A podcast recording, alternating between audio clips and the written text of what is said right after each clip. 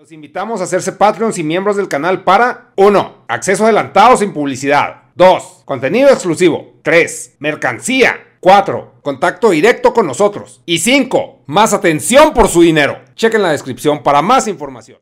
Bienvenidos a una emisión más de este podcast que espero sean los favoritos. Y pues hoy, hoy estoy solo, hoy estoy solo aquí. Este, eh, ya, ya tienen así como el negas, como estás como parte del saludo.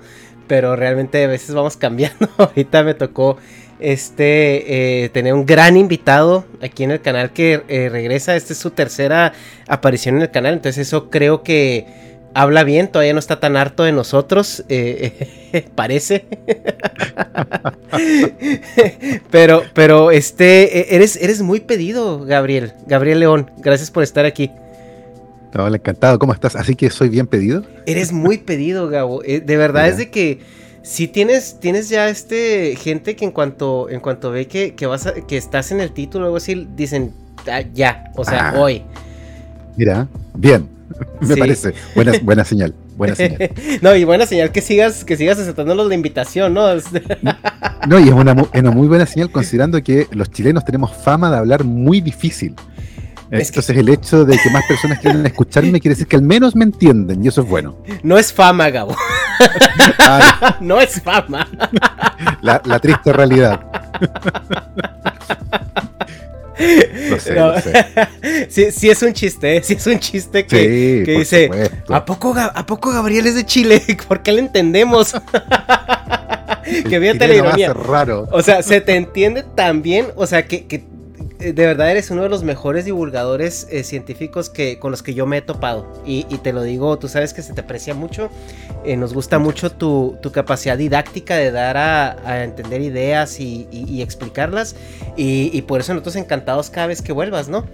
Y para este podcast yo te había pasado un temario, ¿no? Hay, hasta temario y todo de... para estudiar para el examen. Pero...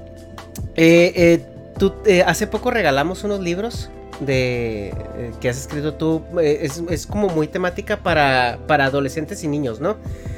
Curiosidades y todo esto. acabas de sacar otro, ¿no? Sí, saqué hace poco Ciencia Oscura, que era un, un, libro que tenía prometido hace mucho tiempo para el público adulto que lee mis libros. Eh, yo había publicado antes tres otros libros de esas temáticas para público juvenil adulto y el último, el más reciente de mis libros, se llama Ciencia Oscura. Y es un libro que reúne varios relatos que están vinculados con experimentación, eh, con graves fallas a la ética que involucra además a seres humanos. Entonces fue un libro muy difícil de escribir porque como, como alguien que transita por el lado luminoso de la ciencia de manera recurrente, tener que sumergirse en estas historias más oscuras es un ejercicio difícil, pero creo que al mismo tiempo es necesario para entender por una parte cómo opera el mundo científico y por otra para entender también cómo, cómo las regulaciones en la investigación biomédica van apareciendo eh, y cómo la comunidad intenta que esas regulaciones se cumplan. Así que fue un libro eh, muy interesante que al, que, al, menos en Chile he leído muy muy bien. En cuanto a ventas, ha estado en el ranking desde que lo publicamos en abril, ha estado en el ranking de los libros más vendidos todavía. Estamos en septiembre ya. Así que le digo muy bien y muy pronto deberíamos publicarlo en Argentina, Colombia y México. Oye, y entrando ahí ese tema, este peliagudo, eh, hay, siento yo que hay un dilema en cuanto al, cómo se debe conducir la ciencia, ¿no? Porque entiendo yo que ahorita somos personas más civilizadas, quiero pensar, y tenemos eh, una sensibilidad diferente a la que, a la que se tenía en tiempos pasados donde hubo un boom científico que era, bueno, donde, donde por fin empezaron a hacer disecciones humanas que, si nos vamos a ese tiempo eran eh, algunas por, por, lo poco decir crueles, sino barbáricas. Eh, pero también como que hay un, hay un trade-off, ¿no? Porque también aprendimos mucho, ¿no? O sea, aprendimos qué pasa si... ¿Qué pasa si amputamos esto? ¿Qué pasa si, si extirpamos esto? ¿Qué pasa si... Y, y, es como una contradicción tan enorme porque tanto eso nos, nos potenció en su momento para entender eh, eh, pues a nosotros en, temas médicos, así mismo con la, por, no llamarlo tortura, ¿no?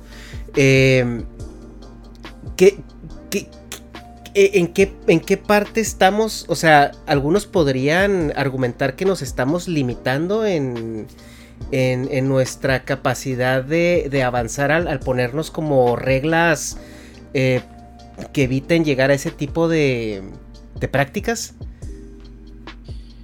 Eh, es una, pregunta bien compleja. Eh, a ver, culturalmente, porque la cultura condiciona, ¿cierto?, la forma en que trabajamos, el cuerpo humano permaneció detrás de una cortina oscura, ¿cierto?, durante muchísimo tiempo. Eh, existía la idea de que el cuerpo humano tenía un carácter sacrosanto eh, y por lo tanto no debía ser tocado. Eh, y tú sabes que cuando a nuestra especie dicen que algo no debe tocarse, automáticamente aparece en la cabina, pero ¿por qué no puedo tocarlo? la curiosidad humana, pues esa, esa capacidad fantástica que tenemos de tratar de entender el mundo, nos empujó en un momento a entender la máquina más compleja de todas, que era el cuerpo humano, porque efectivamente no teníamos ni la más mínima idea de cómo funcionaba el cuerpo humano durante la mayor parte de la historia de nuestra especie. Eh, y por lo tanto, y, teniendo en cuenta las limitaciones que imponía la cultura con respecto a cómo escudriñar en el cuerpo humano, Muchas lo único que teníamos religiosas también, ¿no? Por supuesto, culturales, religiosas y miedo y, y, varios factores que influían en esa idea de que el cuerpo humano no se, no se debía tocar. Em, y por lo tanto, bueno, si el cuerpo humano no se puede tocar, lo primero fue echar mano a los animales, a otros animales distintos al animal humano. Eh, y comenzamos a investigar lo que había dentro del cuerpo de gatos, perros, cerdos, gallinas, vacas y cualquier animal que nos topáramos en el camino. Eh, y evidentemente algo comenzamos a, aprender. Eh, y muchas de las, de las cosas que se aprendieron vinando por dentro de esos cuerpos, las trasladamos automáticamente al cuerpo humano. En, en el fondo se hizo el paralelo. Pero pero no todo funciona igual. Nuestro sistema digestivo no es igual al de una vaca, porque nuestra dieta es distinta. Eh, nuestro sistema circulatorio no es exactamente igual al de otros animales. Tiene, tiene componentes específicos con funciones bien particulares y por lo tanto, hasta que no echamos mano a los cuerpos humanos, no aprendimos mucho en realidad el funcionamiento del cuerpo humano. Eh, y primero fueron los cadáveres de los delincuentes, aquellos que no tenían ni la más mínima consideración, eh, cuyos cuerpos muchas veces se botaban en la calle a esos cuerpos echamos mano. Y es interesante porque inicialmente había como dos, dos profesiones interesadas en el cuerpo humano. Una ciertamente eran los médicos, que trataban de entender cómo funcionaba el cuerpo humano para tratar de mejorarlo, eh, de mejorar, perdón, las técnicas que teníamos de cirugía, por ejemplo. Y los otros que estaban muy interesados en la anatomía humana eran los artistas. Eh, y probablemente Leonardo da Vinci, por ejemplo, probablemente hizo disecciones de cadáveres humanos y eso explica sus detalladísimos dibujos con respecto a la anatomía humana, eh, porque no había otra forma de entender em, lo que se ve por fuera si no echamos un vistazo a que hay adentro, los músculos, por ejemplo. Y como yo entiendo ciertos pliegues de la piel, depende de los músculos que hay debajo. Entonces, esto lentamente fue cambiando. Y en un momento se reconoce la necesidad de entender la anatomía humana para poder aproximarnos a la fisiología y al funcionamiento del cuerpo. Fue un proceso muy lento, eh, que, que tiene que ver como con varios factores, cómo caen por un lado las restricciones y cómo culturalmente cambia la visión del cuerpo humano y pierde este carácter sacrosanto y en el fondo podemos estudiarlo para entenderlo. Eh, y de la mano con eso aparecen algunos experimentos que son bien complejos, pero como tú decías, permitió un avance que hoy es incuestionable.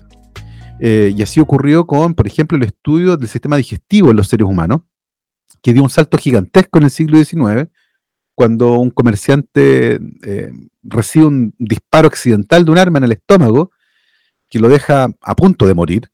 De hecho, se podía ver el contenido de su estómago desde afuera, y todo el mundo dijo, este tipo se va a morir, no hay cómo salvarlo. Eh, y un médico que estaba ahí dijo, bueno, yo voy a, a hacer lo que se pueda hacer, y aparentemente lo hizo tan bien que este señor se recuperó, eh, quedó convaleciente mucho tiempo, pero hubo una consecuencia importante, y es que quedó unida la herida con el estómago y se formó una fístula gastrocutánea. ¿Eso qué quiere decir? Que desde afuera se podía ver el estómago de esta persona. Quedó un agujero que conectaba la piel con su estómago. Era una ventana al funcionamiento del estómago, que por esa época era un completo misterio. Eh, se creía que la comida era cocinada de nuevo en el estómago, pero nadie entendía muy bien qué ocurría ahí. Y por lo tanto, este, este médico, Beaumont, enfrentado a esta posibilidad, dice, ok, voy a aprovechar esta oportunidad que la vida me presentó y voy a hacer la mayor cantidad posible de experimentos que pueda. Eh, Alexa Martin se llamaba esta desafortunada persona que recibió el disparo, y durante ocho años este médico realizó experimentos que consistían, por ejemplo, en amarrar con un hilo de seda trozos de comida e introducirlos en el estómago de esta persona desde afuera y cada cierto tiempo los sacaba para ver cómo se iba digiriendo esa comida. Y realizó cientos de experimentos durante años en esta persona, experimentos que eran incómodos, que causaban estrés, que causaban dolor, eh, pero había además una fuerte relación de dependencia. Esta persona no podía trabajar. San Martín, el herido, no podía trabajar y por lo tanto dependía económicamente del médico que hacía experimentos con él. Entonces hay una relación ahí que es bien compleja. Una relación simbiótica entre... Claro, claro. Si se iba, se moría de hambre. Entonces tampoco era como, como que podía decir, ok, me voy, me aburrí de esto y me voy. Eh, no podía largarse sencillamente. Estaba un poco amarrado a este médico que era, por un lado, su benefactor, pero al mismo tiempo que hacía experimentos con él. Y finalmente esta persona, Alex San Martín, se aburre, dice, basta, no quiero más ser conejillo de indias, y se larga y se va, huye. Eh, hay una vuelta breve, pero finalmente termina arrancando, eh, termina huyendo, y cuando muere, su familia espera que el cadáver se comience a descomponer antes de enterrarlo porque temían que si lo enterraban fueran a desenterrarlo para seguir hurgando en el, cuerpo de esta persona. Entonces, cuando ya empezó a echar un poco de dolor, finalmente ahí lo enterraron para que se acabara por fin el uso de su cuerpo como instrumento de investigación. Ahora, lo interesante de esto es que hoy, eh, tremendamente inmoral y poco ético, un experimento que hoy no se podría hacer, eh, porque de partida el consentimiento del voluntario es fundamental para participar en un estudio científico, todo lo que aprendimos de aquello no se puede borrar. Y eso es fascinante. El conocimiento producido en un experimento que no es moral o que es poco ético, no se puede desaprender. El conocimiento ya está.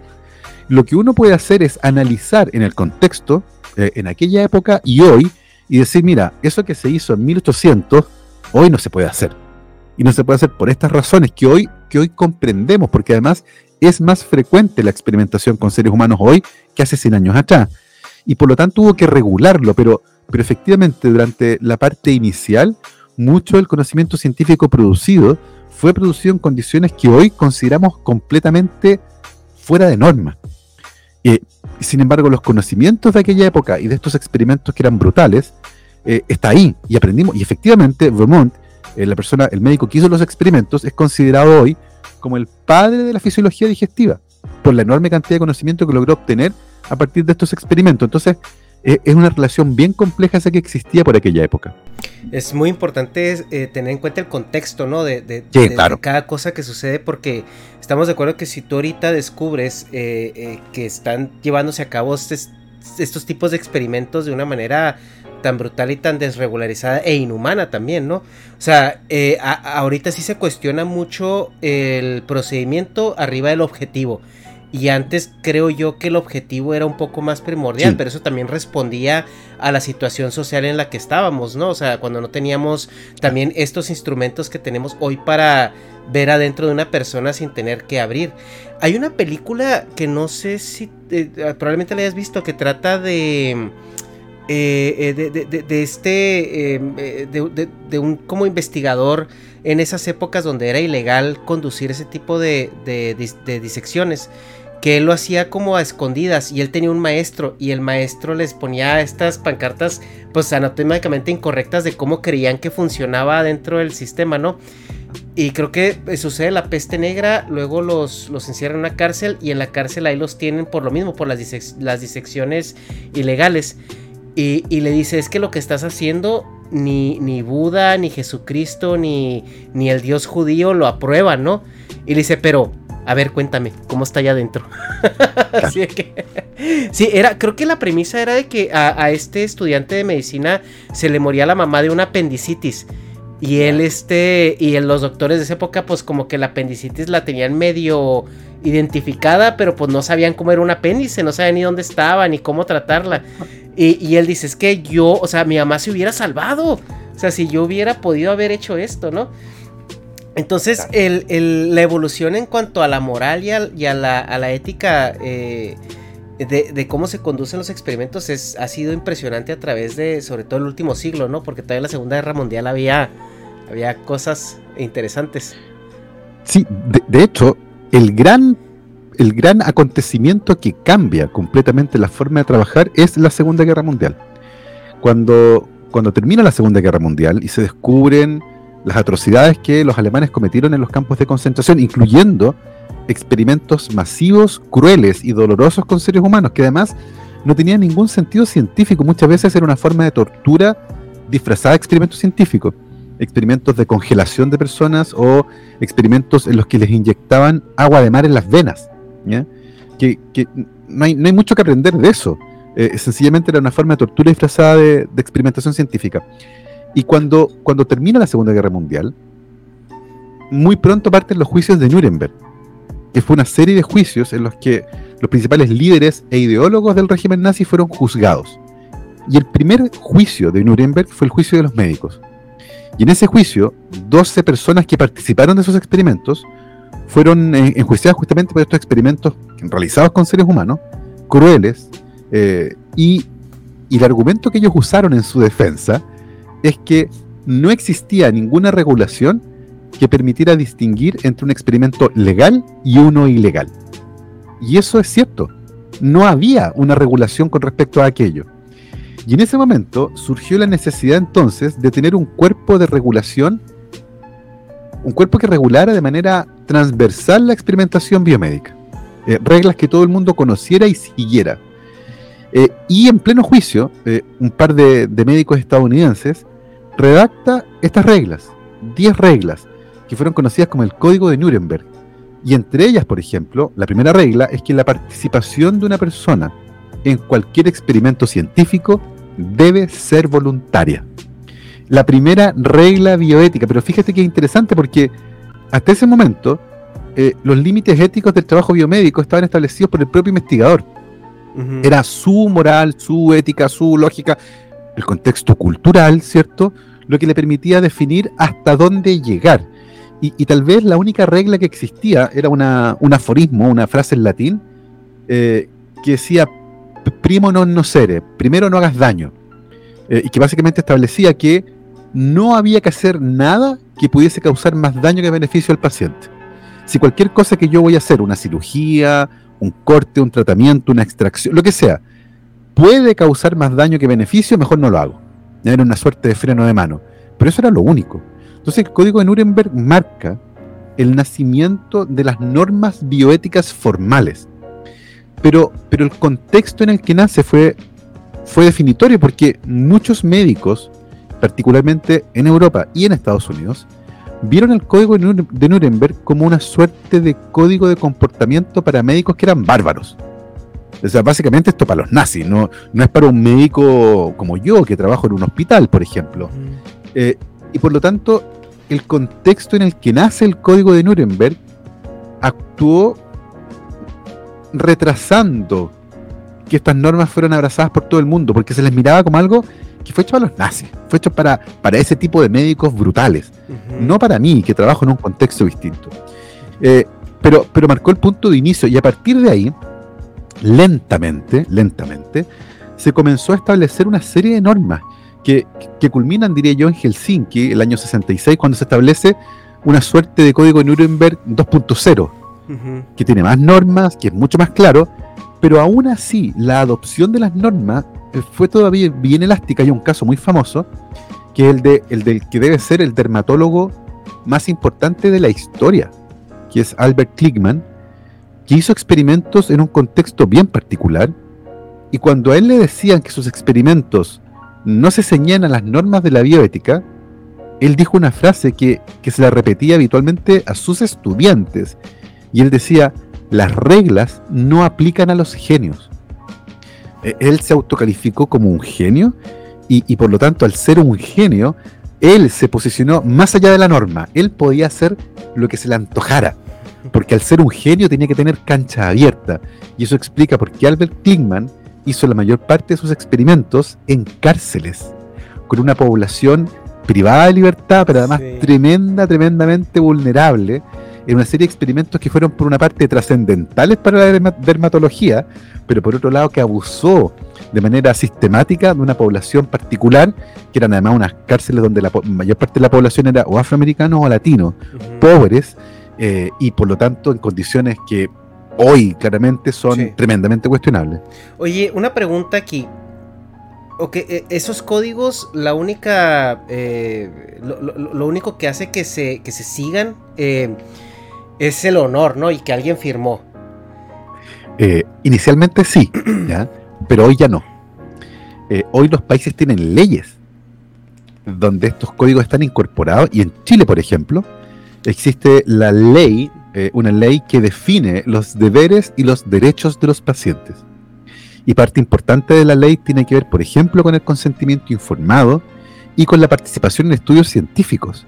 Y por lo tanto, hoy, además de ser un código exigible eh, como parte de una investigación, porque, por ejemplo, en las universidades existen eh, comités de bioética, los famosos IRB, Internal Revision Boards. Y esos comités de bioética, y yo lo sé muy bien porque durante siete años parte de uno, ¿verdad? vicepresidente de un comité de bioética. Yo no lo soy, pero fui durante mucho tiempo. Y nos tocaba eh, revisar todos los proyectos de la universidad en los que participaran seres humanos o se utilizaran animales de investigación distintos a los humanos. Y teníamos que revisar cada aspecto del proyecto para garantizar que cumpliera con las normativas. Si ese proyecto no tenía la carta de aprobación del comité, ese proyecto no podía publicar sus resultados porque cuando fuera la revista a presentar los resultados, la revista le iba a decir, ok, eh, acá participaron personas, ¿dónde está la autorización de su IRB? Y si no lo tiene, no puede publicarlo. ¿Qué pasa? Y de hecho... Perdón que te interrumpa ahí un momento, porque tengo dos preguntas muy importantes al respecto de eso. Primera, ahorita está muy de moda este traer tweets de hace 15 años para. para todo. ¿Qué, tal, ¿Qué tal si en 5 años nos damos cuenta que estamos cometiendo un error en esos comités? Y, hay algo, un caso de alguien que te dicen, oye, es que lo que hicieron contigo eh, eh, en el contexto actual, 5 o 10 años después, eh, la verdad es ilegal, esto y esto se puede haber hecho de esta otra manera, que ahora ya sabemos. Ah, ¿quién aprobó esto? Híjole, Gabriel León. No, no, no. Una. Eh, eh, es tremendamente interesante. Ajá. las decisiones se toman teniendo en cuenta la mejor evidencia disponible, el estado del arte. Pero eso no le importa a la gente ahorita que, quiere ver el mundo pero, arder. Pero, pero, pero, pero, es importante, por eso es importante conversarlo, porque hay que entenderlo. ¿Te acuerdas que al principio de la pandemia nos decían los médicos que no usáramos mascarilla? Que no eh, servían, que, no, no, servían, no, no eran útiles, en realidad hay que desinfectar todo todo el mundo desinfectaba todo y nadie usaba mascarilla y tampoco ventilábamos. Y varios meses después descubrimos, gracias a evidencia de muy buena calidad, tanto evidencia epidemiológica como evidencia de laboratorio, que este virus se mueve por el aire, es un airborne virus. y, por lo tanto, desinfectar superficie no tiene mucho sentido y ventilar y usar mascarilla sí tiene sentido. Y los mismos médicos que nos dijeron en marzo del 2020 que no usáramos mascarillas, nos pedían en agosto del 2020 que por favor usáramos mascarillas. Y para muchas personas eso fue una contradicción difícil de entender. Bueno, eso tiene que ver con cómo opera la evidencia científica. Cuando tenemos mejores datos y tenemos mejor evidencia, podemos tomar mejores decisiones. Y hay una progresión en el tiempo. La evidencia de hace 10 años atrás no es tan buena como la evidencia de hoy. Pero hace 10 años atrás había que tomar decisiones y por lo tanto la evidencia que existe y el estado del arte condiciona la forma en que se toman esas decisiones y se hace con, con la mayor información disponible del momento. Y eso determina las decisiones que se toman. Si 10 años después, gracias por ejemplo a un mejor microscopio o un mejor método, descubrimos que la evidencia ahora sugiere que en realidad la recomendación tiene que cambiar, bueno, cambia en ese momento. Y ponerse a revisar con esa nueva evidencia en retrospectiva decisiones tomadas 10 años antes no tiene sentido, porque era información que no existía. Siempre la toma de decisiones va a tener esa carga, eh, la carga de la evidencia nueva, pero esa información no puede ser utilizada en retrospectiva porque no existía. Eh, es imposible eh, pedirle a quien toma la decisión que se anticipe la evidencia, porque es conocimiento que no estaba construido. Y por lo tanto estás pidiendo lo imposible al regulador. El regulador lo único que puede hacer es, con la mejor evidencia disponible en el momento, tomar una decisión.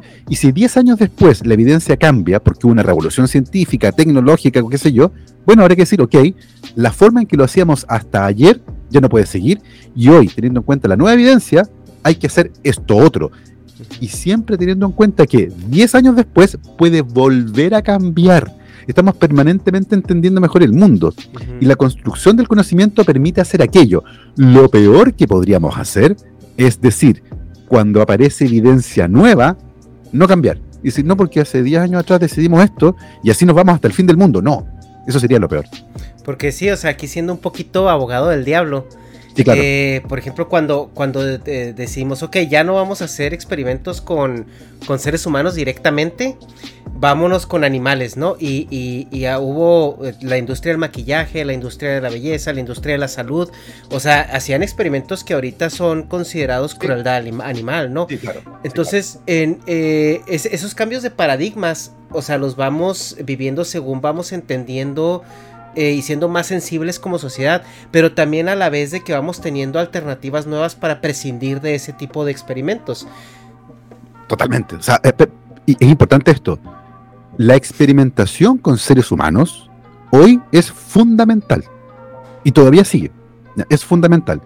Eh, y, y, como se reconoce como fundamental, existe todo un cuerpo legal que la regula, que la vigila, y hay trazabilidad, y hay datos secretos, porque entendemos que no existe ningún modelo, ni matemático, ni celular, ni animal, que pueda replicar la complejidad de nuestro cuerpo. Eh, y por eso es fundamental, por ejemplo, hacer ensayos clínicos. Cada vez que alguien inventa un dispositivo nuevo, una cirugía nueva, un medicamento nuevo, una vacuna nueva, lo que sea, que se va a aplicar en personas, es fundamental hacer ensayos clínicos para determinar que el dispositivo, la cirugía, el procedimiento, el medicamento, la vacuna no produzca más daño que beneficio. Luego de determinar que los beneficios son parejos en toda la población independiente de su background genético. Y luego hacer un seguimiento en el tiempo. Una vez que se aprueba un medicamento, un dispositivo, una cirugía, una vacuna, lo que sea, el, regulador no se olvida. Dice, ok, se aprobó y listo. No, hay un seguimiento permanente, que es la fase 4, y si empieza a pasar algo raro 20 años después, ciertamente se va a revisar. Entonces, la experimentación con seres humanos hoy es reconocida como fundamental. No existe nada que la pueda reemplazar en algunos contextos. Por ejemplo, insisto, en las cirugías, en los dispositivos, en los fármacos, en las vacunas, no hay nada que pueda reemplazar la evidencia obtenida en seres humanos. Y como la entendemos como fundamental, hemos generado un cuerpo de normas que permiten que esa investigación ocurra garantizando los derechos fundamentales de las personas que de manera voluntaria deciden participar de, esa experimentación. Ahora, es probable que lo primero que caiga en el tiempo sea la experimentación con animales, eh, no humanos, particularmente en la industria farmacéutica o en otro tipo de industrias, donde efectivamente sí podemos echar mano, por ejemplo, a algunos eh, sistemas de células, ¿cierto? Eh, que son menos complejos, pero que permiten tener evidencia de buena calidad. Pero eso va a ser gradual. Y, probablemente, imagínate, por ejemplo, ni siquiera hablemos de experimentación con animales, hablemos de comer animales. Eh, es posible que en un siglo más, gracias a los avances en tecnología, tengamos formas de producir proteína animal que no incluyan criar animales. O sea, en el fondo vamos a hacer todo de laboratorio. Un bistec con exactamente las mismas características de hoy, con esa grasa infiltrada, con el con todo, con el hueso que te gusta agarrar y comértelo como si fuera, va a existir. Entonces, si esa persona en 100 años más mira hacia atrás, va a decir, oye, que eran bárbaros los humanos del siglo XX, criaban animales para comer. Eran unos desgraciados. Era como, no, es que, perdón, era otro no teníamos esta tecnología que tú tienes 100 años después. ¿Por qué teniendo a mano esa en el fondo la pregunta es otra, ¿por qué teniendo la tecnología para hacer esto siguen matando animales? Pues ahí sí que ahí se traslada el dilema moral. Sí, o sea, algo que, platicamos en algún momento es de que yo, yo creo honestamente que va a llegar un punto donde vamos a ver el pasado y vamos a ver las quimioterapias, vamos a decir qué clases salvajes eran estos, ¿no? Ah. En ese... Y, por, eso es tan importante tener en cuenta lo que se sabía en aquella época y por qué se hizo. Porque evidentemente si uno en el futuro con, lo que se sabe en el futuro, con la tecnología del futuro, empieza a juzgar el pasado, te vas a encontrar con que todo era una brutalidad. y, no, es importante tener en cuenta el contexto. Si en ese contexto se tomó una decisión teniendo en cuenta la mejor evidencia disponible, entendiendo que eso era lo mejor que había para la salud de la persona, para su bienestar, qué sé yo, no podemos trasladarnos en el tiempo y juzgar aquello. Mientras se haga con la mejor eh, evidencia disponible con la mejor intención en beneficio del paciente, bueno, era lo que se sabía en el momento. Y ciertamente hay cosas que hicimos hace 100 años atrás que hoy no haríamos.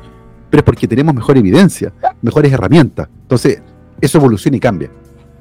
Sí, en el, aquí en el, en el, eh, la otra pregunta que te iba a hacer es, eh, las regulaciones estas tan, tan, tan, tan, grandes y tan, me, imagino yo que han de ser muy redundantes para evitar cualquier loophole, ¿no? En el, en, en, la experimentación con seres humanos y todo esto. Eh, en Estados Unidos se ve mucho y creo que también es un movimiento, o sea, mundial.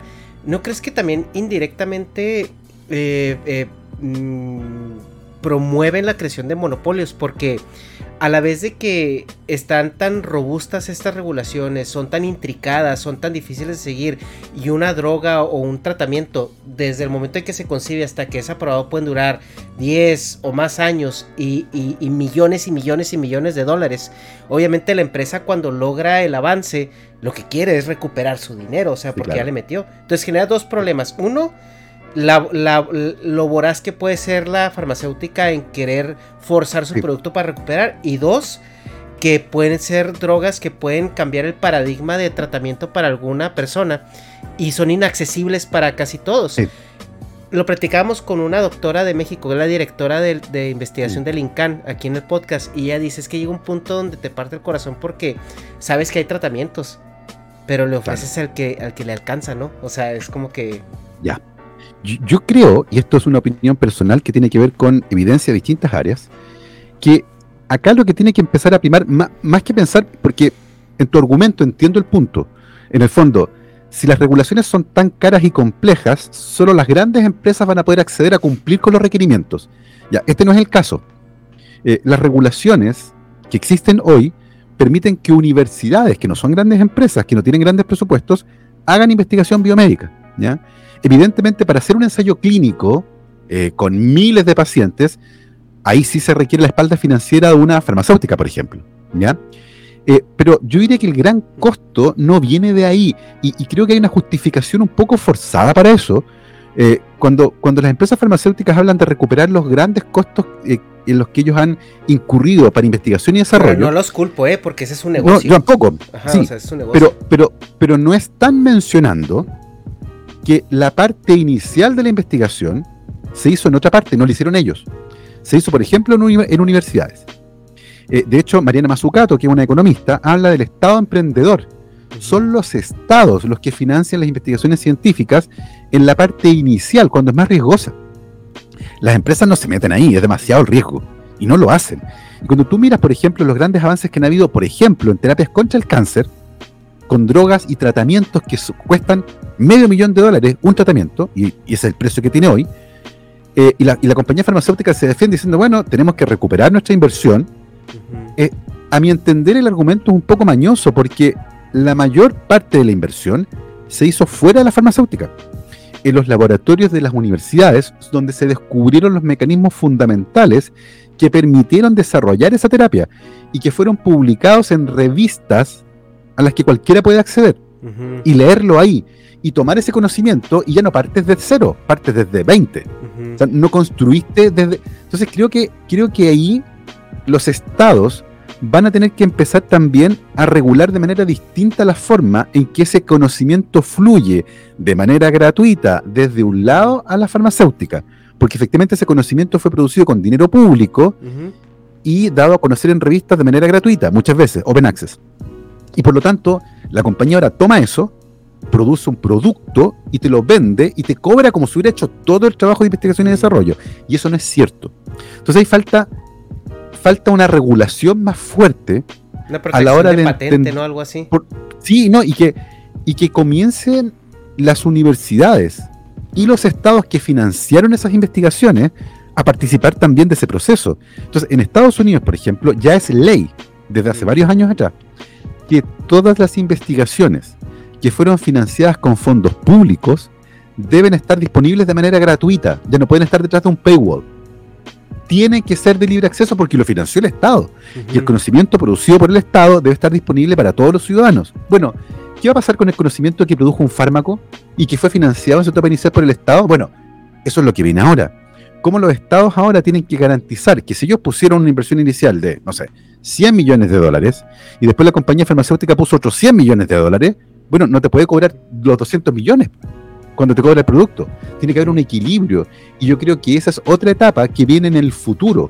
Eh, cómo las compañías cobran por un tratamiento o un medicamento cuya etapa inicial de desarrollo fue financiada por el Estado, no por la empresa. Y eso va a requerir otro tipo de regulación. Wow. Oye, este, y ya la última pregunta que tenía ya en cuanto a ética, ya nomás para pasar ahorita al. Ahora, no hemos llegado al tema que te, que te mandé. Y, Gabo así de que, ay. se pone buena la plática, pero creo que es algo muy interesante. Y vado con, con el libro que acabas de escribir, entonces me parece muy importante tocarlo. Ok. Yo sé que a nivel estado, todas las instituciones médicas que funcionan dentro de un estado tienen que atenerse a estas regulaciones eh, si no hay consecuencias legales. Pero ¿qué tal si estos países que nos, nos, encanta poner ejemplo Rusia o China porque creemos que ahí nomás se hacen cosas malas? ¿Qué tal si ellos dicen, eh, tienen ahí sus centros de investigación de que, oye, pues aquí nadie sabe quién vive, en este pueblo nadie sabe cuántos habitantes son porque estoy, soy muy cerrado a, a, público. Y yo he estado, eh, tengo ahí por ahí mis laboratorios clandestinos donde estoy investigando eh, cosas. Y hay dos escenarios. Uno, primero que los cachen eh, la comunidad internacional en estas... en este tipo de, de, investigaciones, mm. vamos a llamarlo no éticas o no apegadas al código. Y segunda, ¿qué tal si China dice un día, oye, yo ya descubrí cómo eh, hacer humanos genéticamente perfectos, entre, entre muchas comillas, ¿no? La, o sea, ¿tú rechazarías como comunidad usar una tecnología ahorita que fue a todas luces generada eh, eh, por medios cuestionables? Con el por el simple hecho de solamente no aceptar esos medios o cómo sería esa dialéctica entre hijos de la chingada, pero, pero es que no mames, esto nos va a salvar de muchas cosas. ¿Cómo sería eso? Eh, es un, es un dilema ético interesante porque, porque existe lo que te contaba recién de Albert Klickman. Eh, eh, existe, o sea, Klickman generó un montón de conocimiento fundamental en la historia de la dermatología, fundamental. De, hecho, cuando Klickman entra a la disciplina y cuando Klickman abandona la disciplina, la disciplina era otra. Klickman le dio el carácter científico al estudio de las enfermedades de la piel. Eh, y, pasaron dos cosas interesantes. Una es que Clickman se convirtió en un referente. referente. Había eh, edificios con su nombre. Bueno, él donó 4 millones de dólares a la Universidad de Pensilvania, porque él patentó muchas de estas cosas y hizo millonario. Entonces, él donó 4 millones de dólares a su universidad y la universidad construyó edificios con su nombre, había cátedras con su nombre y había becas con su nombre. Hasta el año 2020. Y el año 2020, la Universidad de Pensilvania dice, ¿sabes qué? En realidad, toda esta historia de, de Clickman es súper cuestionable porque lo hizo con métodos cuestionables, aunque a él le haya parecido que no era cuestionable. No, de hecho nosotros creemos, y fíjate que interesante lo que dicen ellos, era cuestionable antes y es cuestionable ahora. En el fondo no le aplican una moral nueva. No, es el ejemplo que damos delante, que, oye, sin años, no, no, no, no. Ellos él sabía, en esa época, él, sabía, él sabía. En su época ya era cuestionable. El estándar moral ya estaba y él decidió hacer caso omiso. Y por lo tanto nosotros como universidad no podemos promover su figura su legado científico está y es incuestionable. Y, está ahí, fue producido y, hay que usarlo. Lo que no podemos promover es que más estudiantes lo vean a él como una figura a seguir. ¿Y qué hicieron? Hicieron un comité donde había expertos en dermatología, en medicina, en bioética, en antropología. Eh, como había muchos, muchos afroamericanos afectados, tenían expertos de la, comunidad afroamericana. Y, y después de deliberar durante meses, decidieron que el legado de Klickman no debe ser promovido de su figura. Él como científico y con lo que pensaba, las reglas no aplican a los genios, terrible. ¿Qué hacen? Se acaba el edificio Klickman, le cambian el nombre, se acaba la cátedra Klickman, se acaba la beca Klickman y se hacen becas que promueven la comprensión de las enfermedades de la piel en la comunidad afroamericana, que son subentendidas hoy. Entonces, fíjate qué interesante, porque separan, eh, es como en la música, el autor de la obra. Eh, y la obra está, si la obra ya está ahí, el conocimiento científico no se puede deshacer. Entonces, eso ya ha ocurrido y esa ha sido la respuesta. Y, por otra parte, si bien la hipótesis del laboratorio secreto con experimentos terribles es plausible, hay que recordar que cuando un investigador chino hizo un experimento éticamente cuestionable al modificar el, genoma de los embriones humanos, terminó preso. Y de hecho no sabemos qué fue él. Ajá, pero ¿estás de acuerdo que, o sea, en China nada sucede a la sombra del Estado? Entonces, lo que también están diciendo probablemente es que en algún momento lo, lo o sea, lo estaban fomentando y, este güey a lo mejor abrió, abrió la boca más de lo que él debía y... O sea, de, hecho, de hecho, él, él, él contó, esto en un congreso científico, o sea, fue un escándalo. Eh, él llegó y dijo, bueno, yo hice esto, y todo el mundo mirándolo impresionado, pero porque además fíjate que lo que él hizo es cuestionable no solo desde el punto de vista ético, es cuestionable desde el punto de vista científico, porque la metodología que él utilizó y la técnica que él utilizó no estaba a punto como para poder hacer lo que él quería hacer. De hecho, no lo consiguió. No lo consiguió. Lo que él quería hacer que era A y él hizo B, hizo otra cosa distinta. No consiguió el objetivo científico. porque faltaban años poquito él quería eliminar el gen del SIDA, o, sea, que para que fuera inmune al SIDA, ¿no? Claro, él quería, quería modificar una proteína humana que es uno de los correceptores del virus del SIDA eh, para evitar en el fondo que el virus pudiera entrar a la célula y de esa forma hacerte inmune al virus. Eh, pero no lo consiguió, eh, porque, porque la herramienta que él usó, una herramienta de edición genética que se llama CRISPR-Cas9, no está a punto, faltan años de investigación fundamental, todavía en células, ni siquiera en ser humano. Entonces, hay un, hay un salto en términos de investigación que es irresponsable. Ya estamos acá y él quería llegar allá lejos y faltaban años de investigación todavía. Entonces, hay una hay un afán por pasar a la historia más que por contribuir a la biomedicina. Hay una cosa súper egocéntrica ahí, eh, que, que, nos ajusta al, ejemplo que tú pusiste. Si existen los laboratorios secretos que hacen eh, eh, investigaciones reñidas con la ética y la moral, puede ser, yo no conozco todos los laboratorios del mundo, pero, pero eso no va a salir a la luz. Porque en el momento que alguien lo declare, como tú decías, ¿cierto? Oye, descubrimos tal cosa, uno dice, oye, pero ¿cómo lo hicieron? Si todavía no son, faltan años de investigación para esto. Ah, estos tienen que tener, y, y evidentemente saber un conflicto gigantesco. Entonces, creo, que es un, escenario poco plausible, sí. pero ¿qué haces con ese conocimiento? O sea, por ejemplo, si ah. es algo que si es algo muy paradigmático que sí, claro. es, es, el A y el B del Parkinson. O sea, güey, sintetizamos esta droga, no nos preguntes cómo. Bueno, que te vamos a decir no te va a gustar, pero si esta droga se la das a todos los pacientes de Parkinson, mañana amanecen bien. Entonces, ¿qué, haces? Esa, declaración hay que confirmarla, porque de partida en ciencia. Suponiendo, suponiendo que, está. El yo dije, no, estoy, poniendo un caso muy hipotético. Sí, sí, sí. El yo dije en ciencia no funciona. O sea, si alguien dice, oye, esta droga, eh, Parkinson. Ah, ok. ¿De dónde salió? Bueno, si no hay una historia completa de la droga, no se va a hacer. Pero si hay una historia completa que tú puedas contar, aunque te vayas preso después porque fue brutal no sé, sacaste el cerebro de 100 personas vivas para poder hacer de ahí, bueno. Si eh, los minaste así ahí directo. tal cual. Bueno, lo que, lo, que, lo que correspondería eventualmente eh, sería demostrar que esa droga funciona o no. Eh, ¿Qué va a pasar? ¿Se va a usar o no? No tengo idea.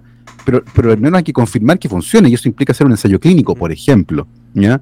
Funciona. Em, funciona, por ejemplo. ¿Lo vamos a usar o no? A pesar de que fue obtenida, bueno, ha pasado antes, y, y, eso no ha sido límite, no ha sido problema. Eh, hay que ver cómo están los estándares, cómo se aplican las normas, es una zona probablemente extremadamente gris, porque además es un escenario muy poco plausible. El que está, el que está pues, como forzar la máquina al máximo. Eh, eventualmente podríamos decir, mira, dada la forma en que esta droga se obtuvo, no la vamos a usar. Y alguien podría decir, pero, pero si es conocimiento que ya se obtuvo y fue terrible, pero está ahí el conocimiento, que fue lo que pasó con Clickman, como por eso partí con Clickman. Eh, el conocimiento que Clickman generó no se puede olvidar. Lo que sí se puede hacer es cuestionar su figura, que es lo que se hizo. Esa fue la solución en aquella época. Ok. Sí, pues yo creo que el ejemplo de Kliman es, es lo más cercano a mi escenario mm. hipotético súper este llevado al extremo. O sea, yo entiendo que es algo muy hipotético, nada más quería entender tu, tu, tu opinión mm. al respecto, ¿no? Cómo tú verías, siendo miembro de estos comités éticos y todo esto, cómo, cuál sería como el análisis, ¿no? O sea, de, a, la situación. Yo, yo también, o sea, no, no creo que suceda eso a esa escala, pero, ok, eh, ya volviendo al, a lo paradigmático que estamos eh, eh, llegando, ¿no? Con estos avances científicos potenciados por, precisamente por, por la pandemia. sé que la vacuna de la, del COVID pasó por una ruta atípica, ¿no? O sea, fue un poco más acelerado, se permitieron eh, eh, acortar ciertos eh, análisis de los resultados, porque tengo entendido que los, los, análisis clínicos fueron llevados al pie de la letra, simplemente se acortó como esta parte de, de, analizar los datos. Éxito total y lo que nos, lo que se puede decir que lo colateral que llegó con esto fue la, la potenciación del laboratorio que estaba desarrollando esta vacuna, porque en un inicio ellos estaban tratando de desarrollarla para curar otro tipo de enfermedades y no tanto el mm. COVID. Y lo que se habló mucho en, en los últimos par de meses es que gracias a todos estos fondos y toda esta fama y la asociación desarrollaron por fin lo que ellos están buscando, que era una vacuna contra el cáncer. Y los ensayos que han tenido eh, sobre todo específicamente con cáncer de colon, han sido muy satisfactorios. Em, y quería platicarlo contigo, quería platicar, o sea, este tú, eh, ¿qué has sabido de esto? O sea, ¿esto qué representa? Eh, nos vamos a convertir en zombies como en la de Soy Leyenda, porque así empezó la película, ¿eh? La película empezó con una vacuna contra el cáncer, a mí no se me olvida, ya me contaron esta historia. Para comprarme un perro, digo, de, ya de una. Sí. A ver, vamos, vamos a partir por el principio. El cáncer no existe. Eh, Son los papás. Así como, como, una enfermedad. El, cáncer, o lo que entendemos nosotros comúnmente como cáncer, es un término que reúne acerca de un centenar de enfermedades distintas. ¿ya? Eh, ¿Por qué es interesante decir esto? Porque la cura del cáncer no existe. nunca va a existir. Eh, cáncer como término reúne a varias patologías que comparten algunas características comunes. Por ejemplo, el crecimiento descontrolado en tejido. Las células se multiplican de manera descontrolada, crecen, forman tumores y eventualmente en un momento ese tumor rompe el lugar donde se encuentra y migra hacia otro lugar del cuerpo, eh, evento llamado metástasis. Y una vez que eso ocurre, la enfermedad progresa de manera eh, relativamente muy rápida y eventualmente causa la muerte de la persona. Eh, pero un cáncer de pulmón, que además hay varios subtipos distintos, es muy diferente al cáncer de próstata, y es muy diferente al cáncer de páncreas, y es muy diferente al cáncer de cuello y cabeza, y es muy distinto. Todos tienen cosas en comunes, pero son enfermedades diferentes. Se diagnostican de manera distinta, se tratan de manera distinta, tienen pronósticos diferentes, eh, y por lo tanto la cura del cáncer es, algo utópico. Eh, porque, porque es una familia de enfermedades tan distintas y tan complejas que pensar que en algún momento vamos a encontrar una sola cosa que sirva para todos, eh, en este momento es considerado como algo utópico. ¿ya? A no ser que haya un descubrimiento fundamental sobre el cáncer que se nos ha pasado por alto, eh, lo que es muy difícil hoy, pero no imposible. Eh, la verdad es que hablar de la cura del cáncer no tiene sentido. Eso es lo primero. ¿ya? Estamos hablando de una familia de enfermedades tan, tan complejas y que tienen comportamientos tan específicos y particulares que lo que más parecido podemos eh, aspirar a tener como la cura del cáncer es tratamientos muy buenos para los tipos de cáncer más común. ¿ya? Eh, eso es lo mejor a lo que podemos aspirar hoy, entendiendo cómo se produce el cáncer. Dicho eso, efectivamente hemos avanzado muchísimo, muchísimo en los últimos 50 años eh, con respecto a los tratamientos del cáncer. desde que desde que nos enfrentamos a esta enfermedad, hace miles de años, el cáncer está descrito eh, por primera vez en, eh, papiros del antiguo Egipto, eh, donde se describe cáncer de mama, por ejemplo. y los griegos también lo describieron, y de hecho cáncer viene de ahí, de, estos tumores sólidos que tienen una forma particular, y, alguien dijo, oh, se parece a un cangrejo, cancros, y de ahí viene el cáncer, ¿cierta la palabra? Conocemos esta enfermedad, nos acompaña desde siempre probablemente pero la naturaleza del cáncer solo comenzó a aparecer de manera clara a mediados del siglo XIX, cuando gracias al desarrollo de mejores microscopios pudimos entender desde el punto de vista celular a esta enfermedad. Y nos comenzamos a dar cuenta que había células muy pequeñitas que proliferaban, que formaban masas de tejido. Y ahí recién comenzamos lentamente a entenderla. Pero, pero fue completamente refractaria a cualquier intento terapéutico durante la mayor parte de la historia. Y recién a mediados del siglo XX, inicios del siglo XX, comienzan a aparecer, eh, yo diría que a partir de la época de la Segunda Guerra Mundial, algunas aproximaciones terapéuticas que, comenzaron a mostrar que era posible de alguna forma retrasar el crecimiento de los tumores. El problema es que la mayor parte del tiempo, como el cáncer está formado por nuestras propias células, los efectos secundarios de los pacientes eran devastadores porque si tú atacas a un cáncer, te estás atacando a ti mismo, porque está hecho de tus propias células. Eh, y por lo tanto, si tú inhibes el crecimiento, la división celular, por ejemplo, que es lo que hace las células cancerosas mejor, dividirse muy rápido, en algún momento vas a afectar a tu propia fisiología. Y por ejemplo, el epitelio digestivo se recambia muy rápido y requiere que esas células se renueven, el estómago, el intestino, y si tú tomas una droga que inhibe ese proceso, vas a afectar a tu propio estómago y a tu propio intestino, y va a haber efectos secundarios. Ahora, evidentemente, como las células cancerosas se dividen más rápido, van a ser las más afectadas y eventualmente vas a ver que los tumores reducen su tamaño. Em, cirugía, otra forma que tuvimos de enfrentar, bueno, tomar un tumor y extirparlo. Eh, y se podía hacer en algunas ocasiones, en otras ocasiones era imposible de hacer, y en otras ocasiones no tenía mucho sentido, porque cuando un tumor hace metástasis y ya no tienes un tumor localizado en el pulmón, sino que se distribuyó y lo tienes en el hígado, en el cerebro, en, la columna, bueno, hay poco que hacer. No, no puedes hacer 20 cirugías para empezar a extraer tumores porque además muchos de ellos no se ven a simple vista, son microscópicos y crecen muy, muy rápido. Entonces un tumor que no viste hoy, en dos meses más puede ser del puerto de una pelota de golf. Entonces, eh, la cirugía funciona en algunos contextos, pero tampoco funciona en todos los contextos. Eh, la, radioterapia, eh, cuando, cuando se descubre la radioactividad y, cuando, y cuando aprendimos lo nociva que era para los tejidos de nuestro cuerpo, dijimos, bueno, pero a lo mejor en estos tumores que sí queremos matar, tal vez sirva la radiación localizada y aparece la radioterapia. entonces, cirugía, radioterapia y quimioterapia. O, quimioterapia tiene, tiene una connotación un poco negativa. Eh, cualquier tratamiento farmacológico es quimioterapia. Es terapia, literalmente es terapia con químicos y una aspirina es quimioterapia. Eh, y un tratamiento permanente para la alergia eh, es quimioterapia. Lo que pasa es que en, el contexto del cáncer, la quimioterapia se entiende. Es como, decirle drogas a las medicinas, que son drogas, claro, Son drogas. ¿Cómo se llama una farmacia en, en inglés? Drugstore. Tienda de drogas. Claro, entonces, bueno, son drogas, son agentes químicos que se usan para tratar de controlar el crecimiento de un tumor. Eh, pero pero es, interesante como cuando uno habla de quimioterapia, automáticamente te trasladas al cáncer. Como que se tomó el aunque en realidad es más transversal, pero se habla de quimioterapia y uno va automáticamente al cáncer. Pero son drogas, son compuestos químicos, eh, muchos de ellos de origen natural, modificados o completamente sintéticos, que tratan de impedir que estas células que perdieron el control por alguna razón sigan creciendo de manera desproporcionada. Eso es lo primero. Entonces, hablar de la cura del cáncer es utópico. Eh, nuestra comprensión del cáncer es relativamente reciente, a pesar de que nos, ha acompañado por miles de años y probablemente por toda la historia de nuestra especie.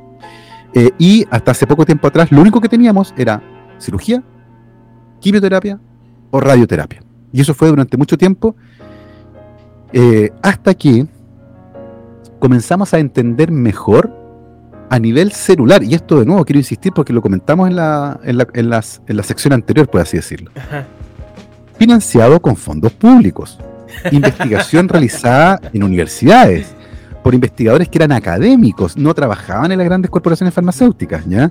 que están ahí mirando, expectantes, que sale de los laboratorios. Sí. Eh, y, y, por lo tanto hay una, hay una historia, yo, yo diría, reciente, eh, de investigación que, que permite augurar que en el futuro, para muchos tipos de cáncer, vamos a tener tratamientos muy, muy buenos, incluso, entre comillas, curas.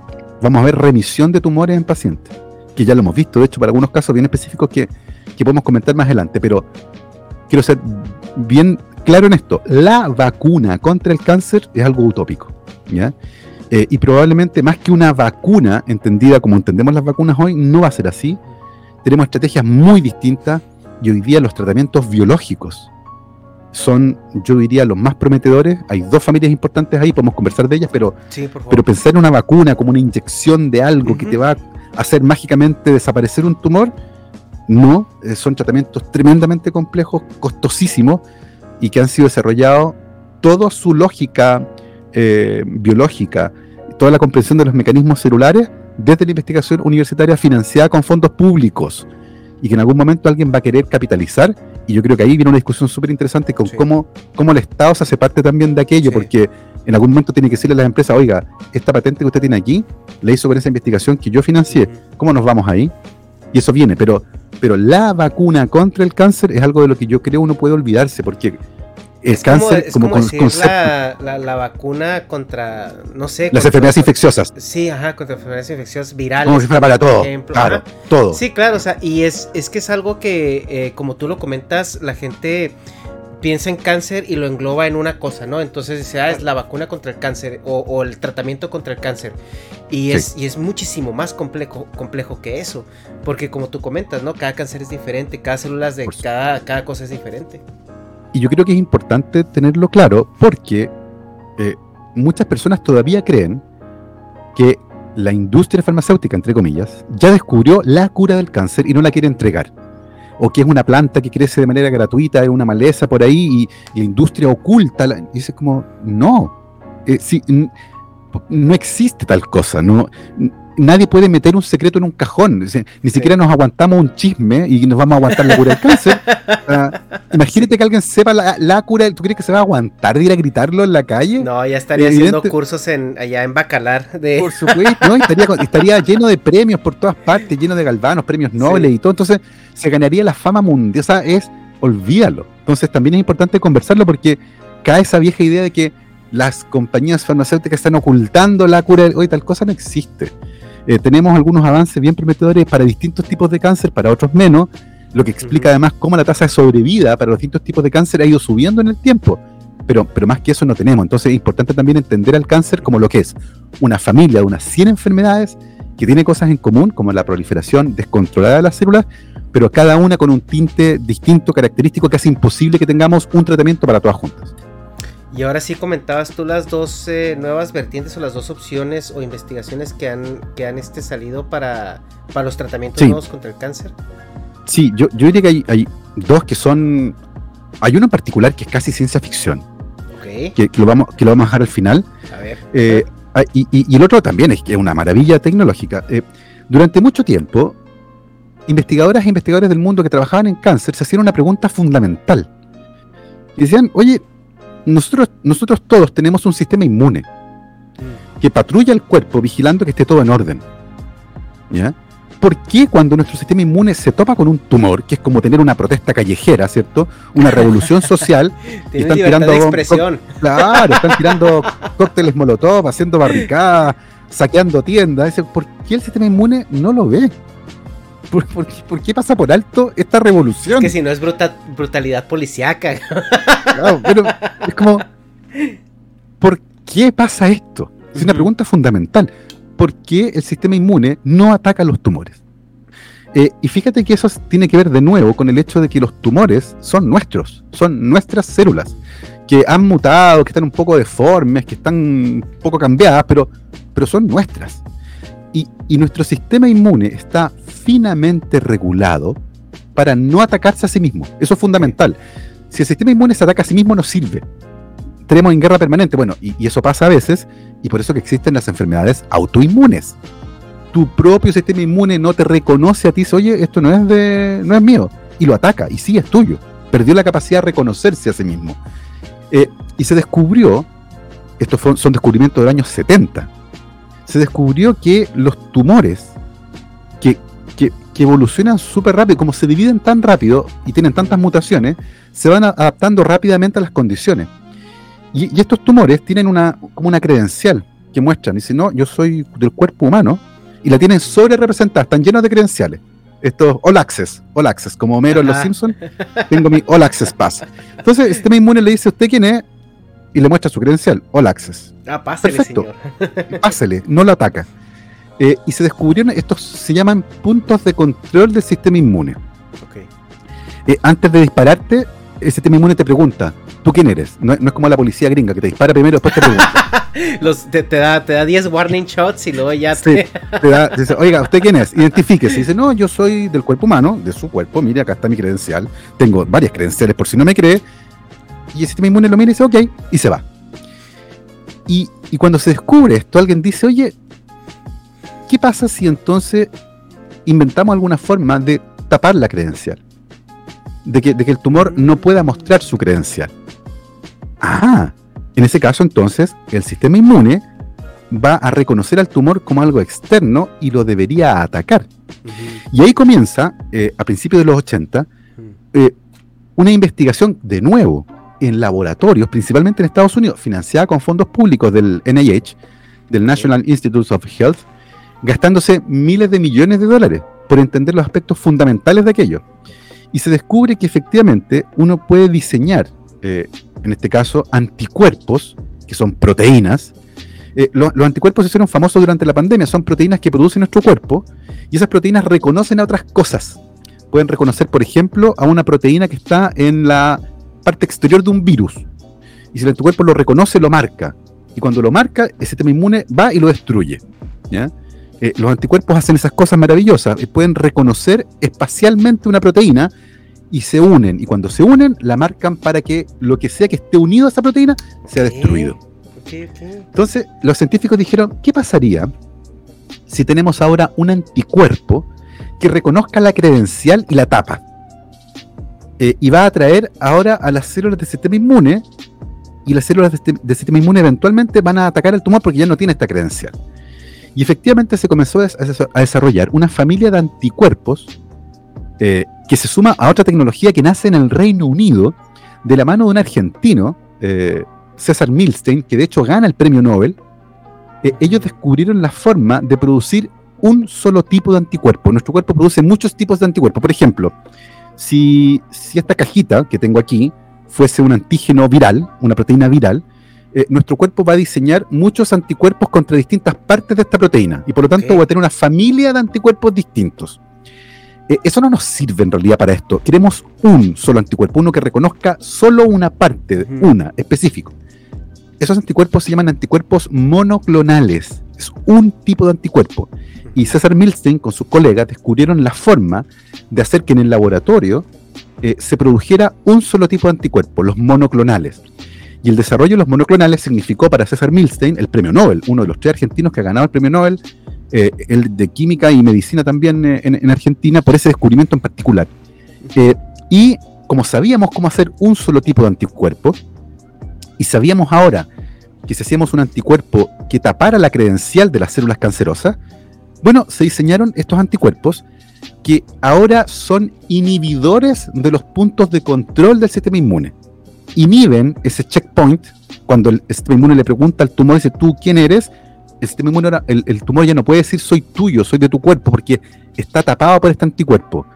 Y ahora el sistema inmune destruye el tumor. Tu propio sistema, es una terapia que hace que tu propio sistema inmune reconozca el tumor que está lleno de mutaciones, que ya no tiene credencial y lo destruye. Eh, este, Ahora sí, este la verdadera terapia de la autosanación, para aquellos que están preguntando. Claro, pero no se hace concentrándose ni meditando. te, tienen que, te tienen que perfundir de manera intravenosa un anticuerpo.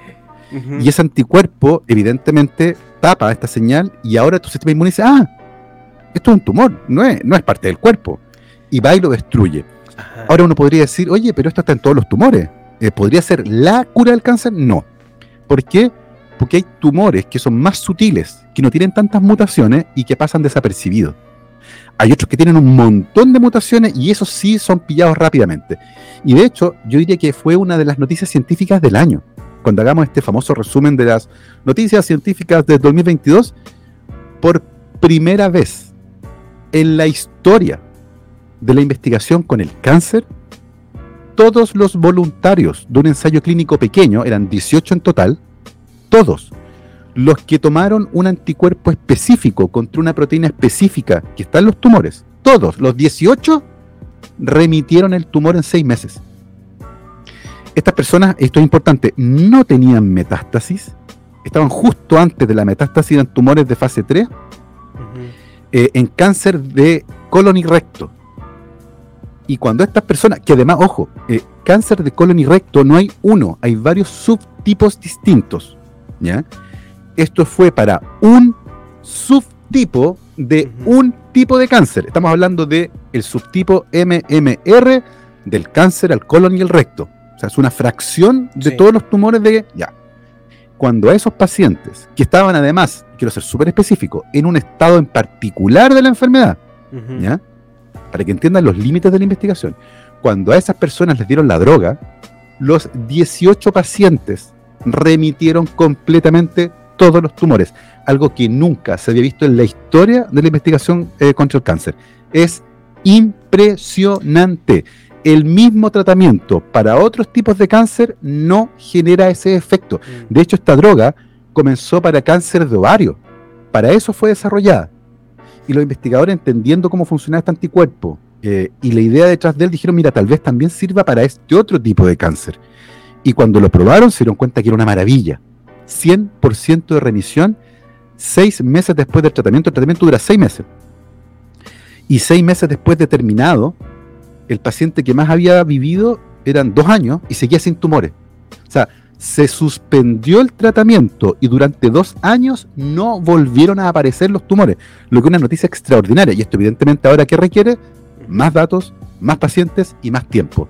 Pero esa es una primera aproximación novedosa basada en investigación científica de punta que utilizando esto que se llama los puntos de control del sistema inmune e inhibidores de los puntos de control del sistema inmune, permite que el propio sistema inmune del paciente ataque a los tumores, llegando a casos como el que te describía recién, que para un subtipo específico de cáncer de colon y recto, los tumores desaparecieron. Una maravilla. Yo no sé si este es el mismo ensayo en el que yo tenía, que yo me di cuenta o leí que lo hicieron público recientemente pero tenía yo entendido que tenía que ver con, este grupo de investigación que, está eh, eh, manejando esta tecnología de, ARN mensajero.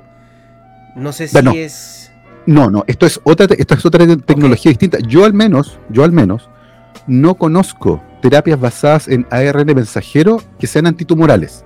Eh, las que yo conozco están basadas en otras tecnologías, como en este caso esta de los, de los puntos de control del sistema inmune, hay otra que es muchísimo más compleja, que es la que te decía que parece ciencia ficción, pero yo al menos no estoy al tanto de tecnologías que basadas en, ARN mensajero hayan conseguido este tipo de resultados. Puede que haya, porque no, no me sé todas las noticias científicas del mundo, pero yo al menos no la conozco.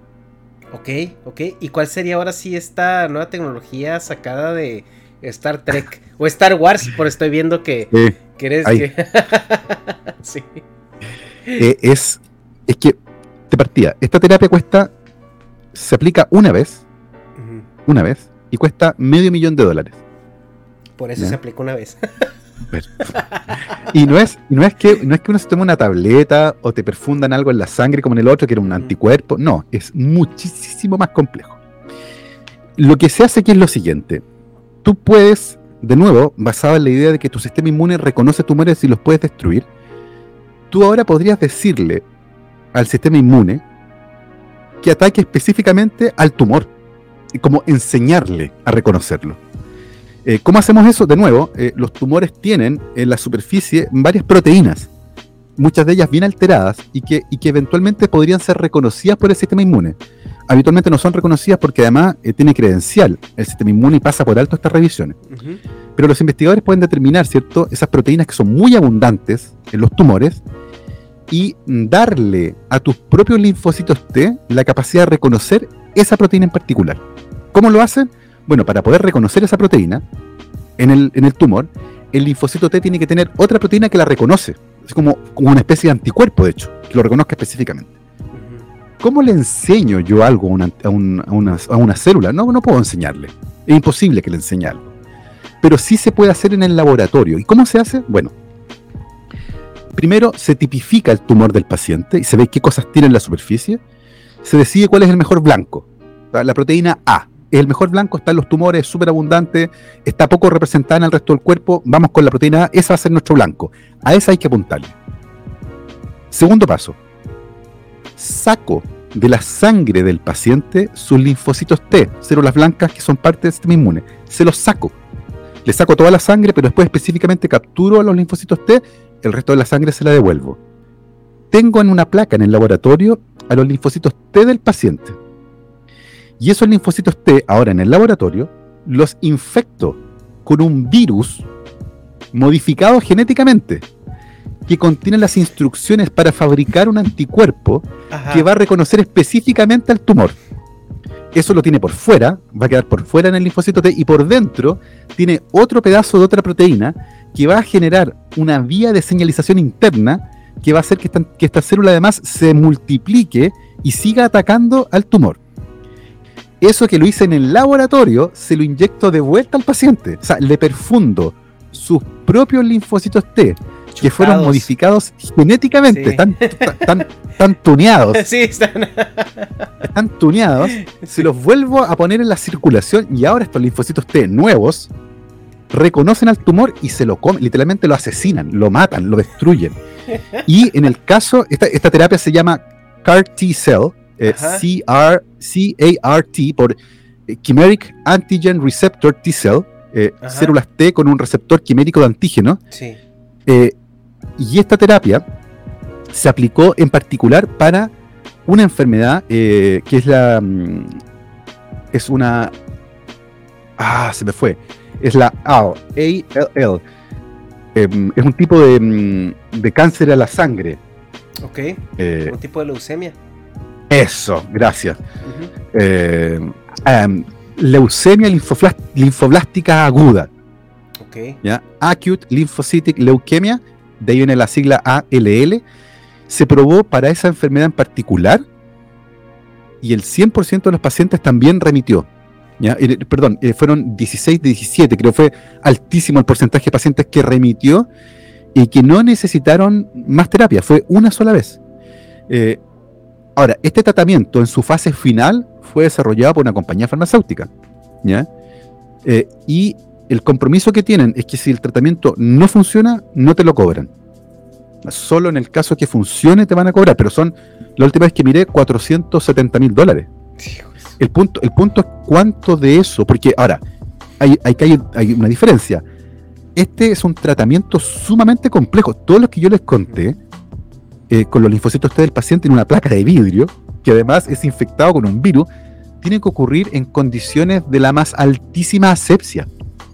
Con, con personal altísimo. O sea, este tratamiento es carísimo hacerlo. Sí, no solo el conocimiento de que en horas hombre, para que alguien más o menos lo ponga en perspectiva, es muchas horas hombre y aparte las horas hombre, o sea, es, es gente que te cuesta 1500, 2000 dólares la hora. O sea, todos PhD, esa gente que. Sí. Estamos, estamos hablando acá de mano de obra extremadamente calificada trabajando además en un taller extremadamente tecnificado. Sí, de los cuales son, son, contadas, o sea, esas personas realmente son contadas alrededor del mundo. Y ahí sí hay un costo de producción que es altísimo, y eso yo lo concedo. Hay un costo de producción que es altísimo. Pero todo el conocimiento, eh, el, 90% tal vez del conocimiento que permitió generar esta terapia, fue financiado por el Estado. Entonces, es una conversación, como te contaba, que, tiene que ocurrir en algún momento, pero, pero a diferencia de otras terapias, en este caso, este es un tratamiento complejo, no es una droga que uno tome. Y ahí sí hay una, hay una, uno entiende que hay un costo gigantesco porque ocurre en un contexto determinado, con un personal determinado, por lo tanto, parte importante de ese costo no es, no es la investigación y desarrollo, es el tratamiento propiamente tal, porque es a la medida. No es una droga genérica que uno le da, no, cada persona tiene su propio tratamiento. Entonces, claramente uno, uno permite entender un poco los costos. Eh, y eh, esta terapia que se llama CAR T-Cell es otra de las terapias más nuevas y que en los últimos 10 años ha generado espectaculares resultados de investigación. Es que yo me imagino, o sea, yo soy ingeniero y, he estado alrededor de, diseño de procesos y todo esto. O sea, la gente que va a estar trabajando en ese proceso no es nada más en el cuarto con asepsia y todo eso, o sea, es gente con full traje de lo que sea. Y si a ustedes en la pandemia se les hacía difícil hacer sus cosas diarias con una mascarilla, ahora imagínense estarlo haciendo vestido así de, de, ingeniero termonuclear, ¿no? Es este... Eh, y, y, en, y, en, función de lo microscópico, o sea, porque yo me imagino que no son cosas que estás manipulando con las manos completas, son... No, estamos, o sea, olvídense, olvídense de los litros y de los kilogramos. Estamos hablando de microlitros, microgramos, a veces mucho menos nanogramos de algo, con concentraciones ínfimas. Se trabaja en una escala de laboratorio, en tubos de ensayo que, son de un centímetro de, alto, son muy pequeñitos, volúmenes chicos, todo, todo muy pequeño, todo es muy complejo, todo requiere un nivel de sofisticación y de equipo de laboratorio tremendamente complejo. Entonces, acá uno entiende que parte importante del costo tiene que ver con el proceso, porque es a la medida, es como, como te hicieran un traje, como que un sastre viniera y te hiciera a ti, a tu medida, un traje con la mejor tela del mundo y por eso se entiende parte del costo. Pero, pero ciertamente el avance tecnológico y la comprensión a escala celular de cómo funciona el cáncer es un trabajo que tiene cuatro décadas. Sí. Eh, eh, para, terminar este tema de las nuevas tecnologías eh, contra el cáncer, se ha hablado mucho de la las tecnologías sintéticas, que son este tipo eh, nanobots o, incluso robots programables que tú puedes programarlo eh, como, como si fueran ayuda a tu sistema inmune y, que, y que sean de estas, de estas moléculas que se alimenten de, de ciertos mm. tipos de tumores o algo así. Eso eh, existe o es, ciencia ficción o, dónde estamos en ese, en ese lugar? Estamos, estamos en un camino intermedio. No existe, pero tampoco es ciencia ficción. Em, yo diría que el, uso más plausible para este tipo de tecnologías sería poder tener un sistema de entrega de droga que sea dirigido, porque como te contaba antes, uno de los grandes problemas de la quimioterapia es que, se entrega de manera sistémica. Circula por tu cuerpo y como, y como afecta o ataca a mecanismos conservados tanto en las células cancerosas como en las sanas, eh, la discriminación tiene que ver con que las células cancerosas se dividen más rápido, usan, usan más y por lo tanto, eh, finalmente a la larga, mata más células cancerosas que células normales. Si uno tuviera un sistema de delivery o de entrega de droga que fuera específico al tumor, ciertamente todos estos problemas tenderían a disminuir, no a desaparecer, pero disminuirían de manera radical. Y hasta donde yo entiendo, parte importante de esta tecnología de miniaturización, que permite tener sistemas de delivery de drogas eh, muy, muy dirigidos apunta a esto, a poder dirigir al tumor, por ejemplo, específicamente una droga, eh, y tener de alguna manera quirúrgica, insertar en el tumor una suerte de atractor, y luego que en la sangre circule una nanopartícula que va dirigida al atractor y llega al tumor, y recién ahí libera el principio activo. Sí. Eso sí, eso sí está en investigación, no es una realidad todavía, entiendo yo, eh, pero tampoco es ciencia ficción, y es algo que eventualmente podría ocurrir lo que le, daría algo así como la quimioterapia un salto, sería como una quimioterapia 4.0. Sí, ya, completamente enfocada, que yo entiendo precisamente eso, que el problema de las quimioterapias y los tratamientos del cáncer es que no discriminan, o sea... Son sistémicos, claro.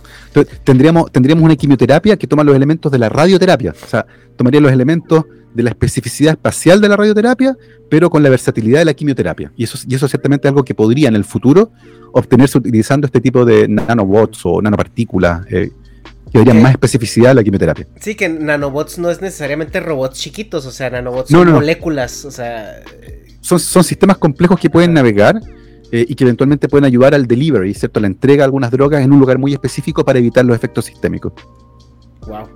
Eh, los efectos secundarios del cáncer, porque hay mucha gente eh, que también lo platicaba con esta doctora que sobrevive el cáncer para ser discriminado y para pagar una deuda impagable. Eh, eh, eh, entiendo que los tratamientos son difíciles, y, pero no sé si hay veces que valoramos más la vida de lo que, de lo que debiéramos. Pero, ¿cómo? O sea, ¿crees que estos nuevos tratamientos también nos ayuden? Porque hay mucha gente que queda o estéril o queda este, con un sistema inmune comprometido precisamente por los tratamientos agresivos. también estas deudas, o sea, que por ejemplo en, en, Latinoamérica, si en Estados Unidos deber 500 mil dólares por un tratamiento es un problema, Ahora imagínate eso en, en, Latinoamérica. Son, son varios problemas que, se atacan, a mi entender, desde puntos distintos. Eh, la, naturaleza del cáncer eh, hace que la mayor parte de los, de los tipos de cáncer que existen afecten a personas que ya pasaron la edad fértil. Y por, lo tanto, el tema de la esterilidad, por ejemplo, por un tratamiento, la verdad es que no es relevante. Para otros tipos de cáncer sí es relevante, pero, pero para ir distinguiendo, eh, son mucho más frecuentes y, por la naturaleza del cáncer, porque el cáncer puede ser entendida como una enfermedad que se produce por la, por la fatiga material.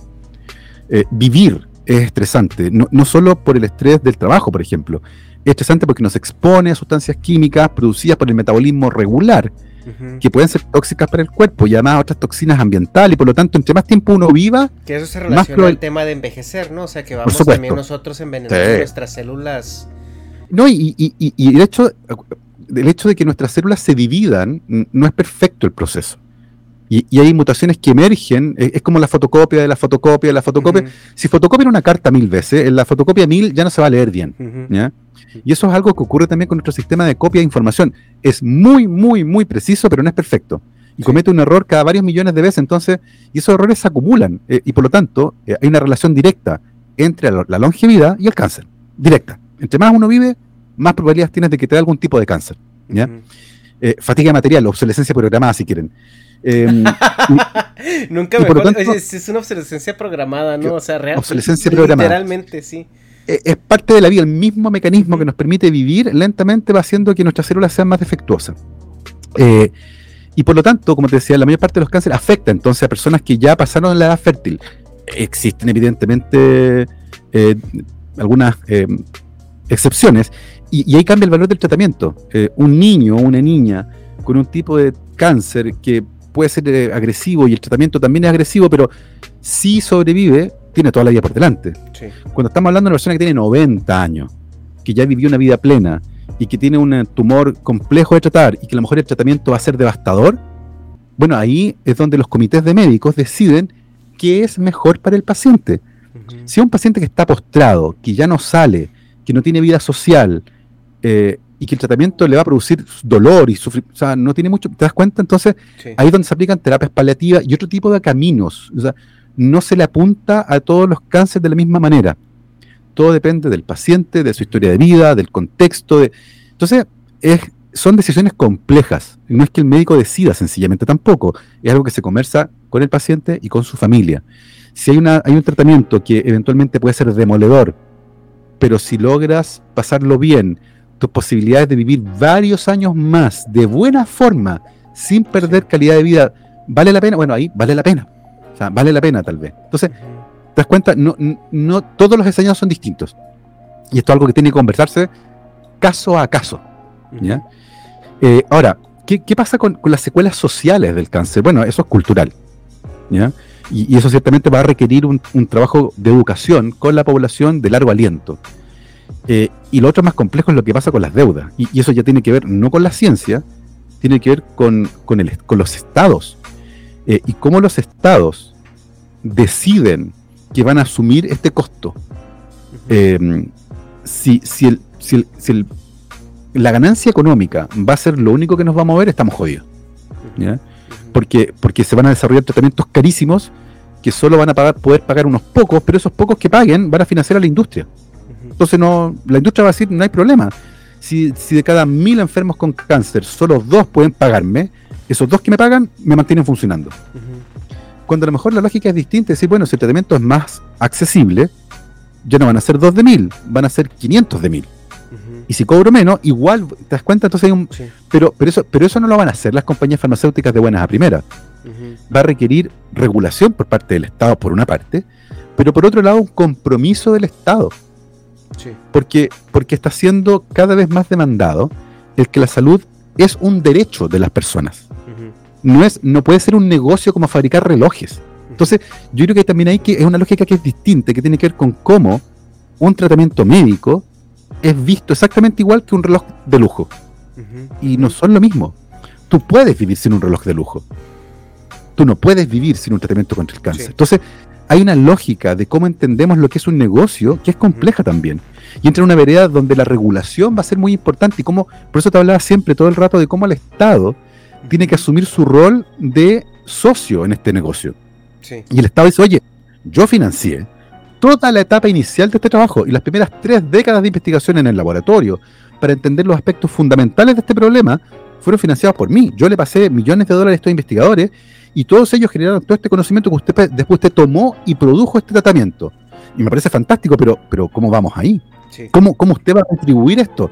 Y, y no estoy diciendo que le deban pagar al Estado pero de alguna forma negociar de que el costo final refleje esa inversión estatal inicial, que fue financiada con dinero de impuestos, porque los estados producen mucho dinero más allá de los impuestos. ¿Y de dónde salieron los impuestos? Del bolsillo de las personas que trabajan y de las que pagan impuestos, de las que, chuta, somos nosotros mismos entonces los que financiamos eso. Entonces, si yo financié la etapa inicial de investigación, no quiero que me cobren de nuevo eso. Ya lo pagué. ¿Te das cuenta? Entonces, pero eso va a requerir fuertes regulaciones y una conversación distinta entre todos los entes, entre el Estado, entre la industria, la universidad y la sociedad civil. Y esa es una conversación compleja porque los tratamientos más efectivos, ciertamente, van a ser cada vez más caros. Eh, mira lo que está pasando en Estados Unidos con la insulina. El costo de la insulina para alguien que no tiene seguro de salud es tan alto que hay personas que han muerto porque no han podido comprar sus dosis de insulina o han tenido que fragmentarla y nos inyectan toda la dosis para que les dure el día completo, la parten en varias y ponen en riesgo sus vidas solo porque hay un sistema que cobra demasiado caro por una droga que a esta altura no tiene ningún misterio, que fue la primera droga transgénica de la historia, producida en bacterias eh, el año 83. Sea, a esta altura todo el costo de eso ya hace, hace rato que se amortizó. a, mí me sorprende porque yo tengo entendido que incluso la patente de la insulina la vendieron en un dólar. Justamente para que, o sea, para que no hubiera esas barreras económicas, ¿no? sí. Claro, cuando inicialmente, en los años 20, cuando se, se, descubre la forma de purificar insulina de páncreas de animales, los investigadores canadienses, dueños de la patente, vendieron la patente en un dólar. O sea, a ese nivel. Hoy, hoy nadie hace muy poca insulina animal, la mayor parte de la insulina del mundo es transgénica. El gen de la insulina está clonado en bacterias, las bacterias sintetizan insulina. No es caro. entonces, ¿por qué tan costosa? Bueno, porque se convirtió en un negocio. Y cuando la salud se convierte en un negocio y cuando la oferta y la demanda es lo único que importa, chuta, tenemos un problema. No, no puede seguir funcionando así. Por eso te decía que es una discusión que es distinta, que tiene que ver más con nuestra relación con las empresas, con el Estado eh, y cómo entendemos a la salud como un derecho. no como un negocio igual. político, ¿no? Eh, Exactamente, es mucho más político que científico. Ahora, evidentemente, desde la ciencia hay mucho que decir. Sí. Eh, pero, pero tengo la sensación de que es un tema que requiere que todos los actores sociales participen. Así es. pues ojalá, digo, Chile ahorita está en una oportunidad de oro. ahí esté haciendo un draft de lo que les gustaría. Ya no fue, ya no fue, ya no fue. Se votó ayer y se rechazó. Entonces, ojalá y sí, este hay una, una fue, fue, fue bien interesante el proceso porque se convirtió en el, en el prospecto de convención, de perdón, de constitución más progresista del mundo, que entre otras cosas reconocía y garantizaba el acceso a derechos sociales como a la salud. Eh, pero, pero estos cambios sociales son complejos y particularmente eh, en nuestro país, Chile, eh, es un país, yo diría que en su raíz muy, muy conservador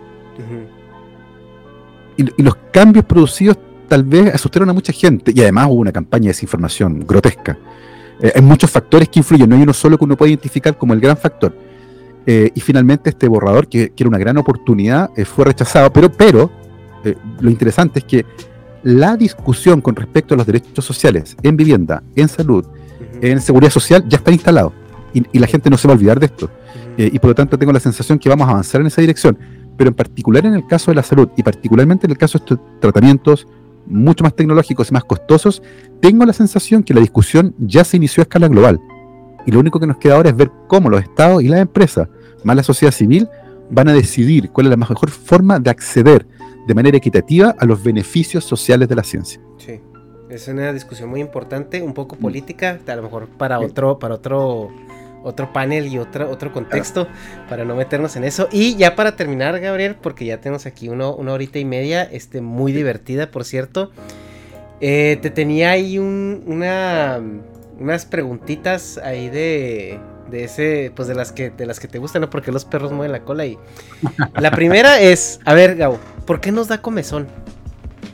Ah, re interesante. Fíjate que cuando yo empecé a explorar estas preguntas, eh, parte importante de la investigación que ya existía bien antigua y, las explicaciones eh, son interesantes porque usualmente la pregunta ¿por qué nos da comezón?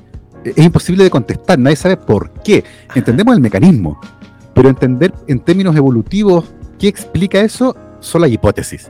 y hay varias hipótesis y una de ellas tiene que ver con que es un subproducto de un sistema de detección, por ejemplo, en el caso de las cosquillas, eh, que te permite sacarte un insecto que te camina por el cuerpo. Entonces, al detectar eso produce una sensación particular y, pasa, y uno a veces siente algo y lo primero que hace instintivamente se golpea, ¿ya? Pero está este otro mecanismo que es la cosquilla profunda, esa cosquilla que te hacen en el estómago, por ejemplo, eh, y, uno adopta una postura bien particular, como que se, se vuelve bolita y se echa al suelo y, y adopta una suerte de postura en la que ya no hay lucha, te rendiste. Y, es interesante porque hay quienes creen que efectivamente esa es una postura que viene de aquello, de, un animal que se rinde completamente. Dice, ya por favor, basta, me rendí, ya no funciono.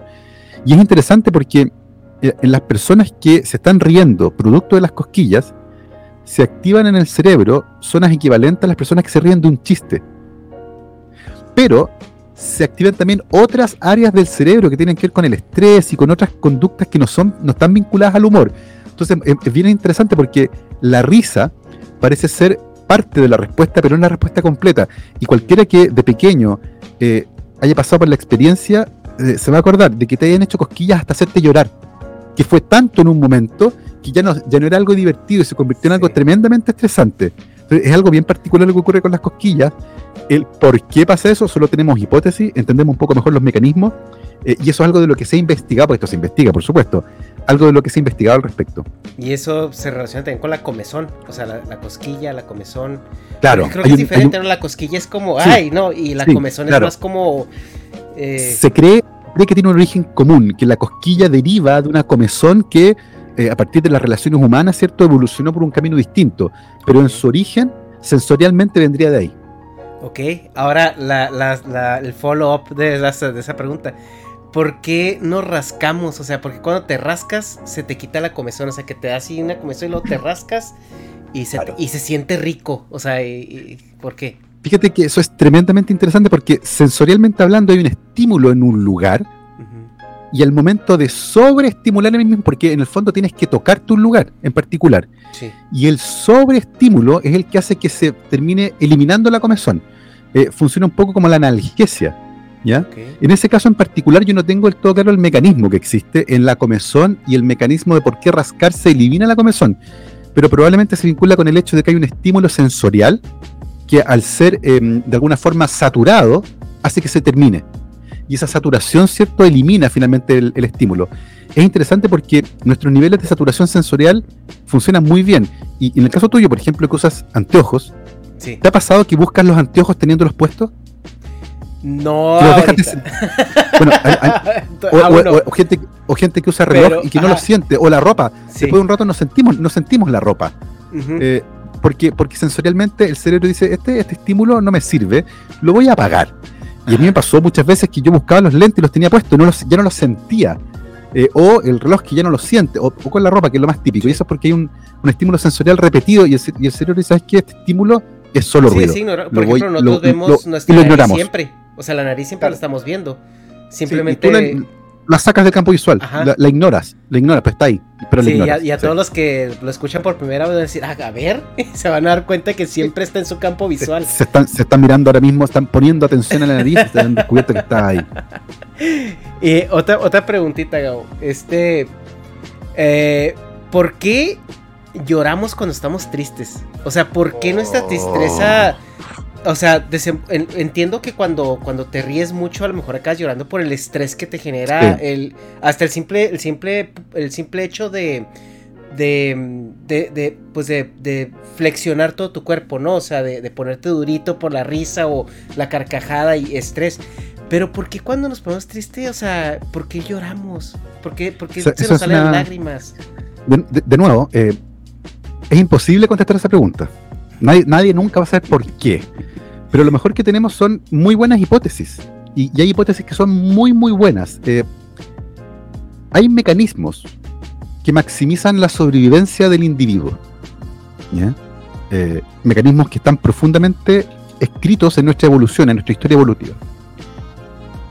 Si tú vas caminando por la calle y ves a un niño o una niña llorando, ¿cuál es, ¿Cuál es tu instinto en ese caso? Que estás solo, por ejemplo. Está un niño solo llorando desconsoladamente en una calle y tú vas pasando por ahí. ¿Qué, instintivamente qué harías? Pues eh, protección, o sea, em, empatía. Te acercas a preguntarle qué te pasa, estás bien, estás perdido. Si ese niño, eh, por ejemplo, se perdió, está completamente perdido y no llora y actúa de manera normal, nadie se va a acercar a él.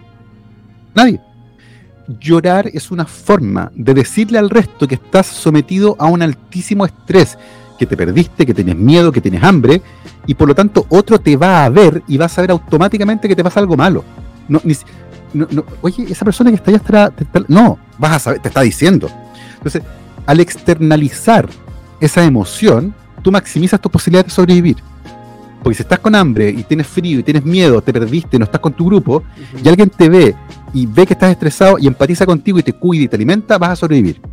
Si no eres capaz de llorar, te mueres. Y por lo tanto se cree que este es un mecanismo que está profundamente escrito en la evolución y que permite comunicar que estás sometido a un altísimo estrés y que necesitas ayuda sin decirlo, incluso en otro idioma. Si yo tomo a, te tomo a ti y te llevo a República Checa y tú no hablas checo y vas a un te va a pasar lo mismo porque es universal además. Entonces, eso es lo que es la mejor hipótesis que tenemos hoy para explicar por qué es importante externalizar físicamente el estrés y llorar.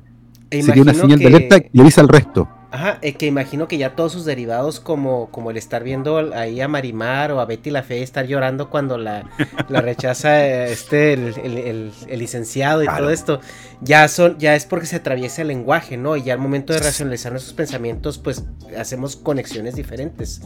Y tú estás empatizando con el personaje.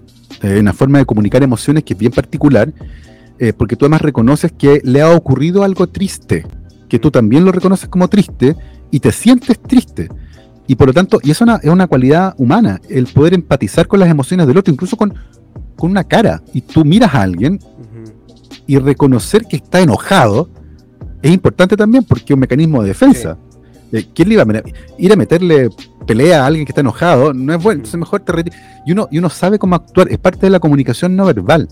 Poder interpretar las emociones en las caras de los otros es también una facultad sumamente importante. Y hay personas que la pierden y son incapaces de reconocer expresiones humanas fundamentales. Eh, y, es tremendamente interesante. los mamíferos funcionan así, ¿no? O sea, porque yo veo los perros, los gatos, o sea, como que los mamíferos ah. tienen como ese Ojo con eso. código de Ojo con eso. rostros, ¿no? Ojo con eso. Eh, las mascotas que habitualmente están con nosotros pueden aprender cierta forma de comunicarse gestual que puede funcionar.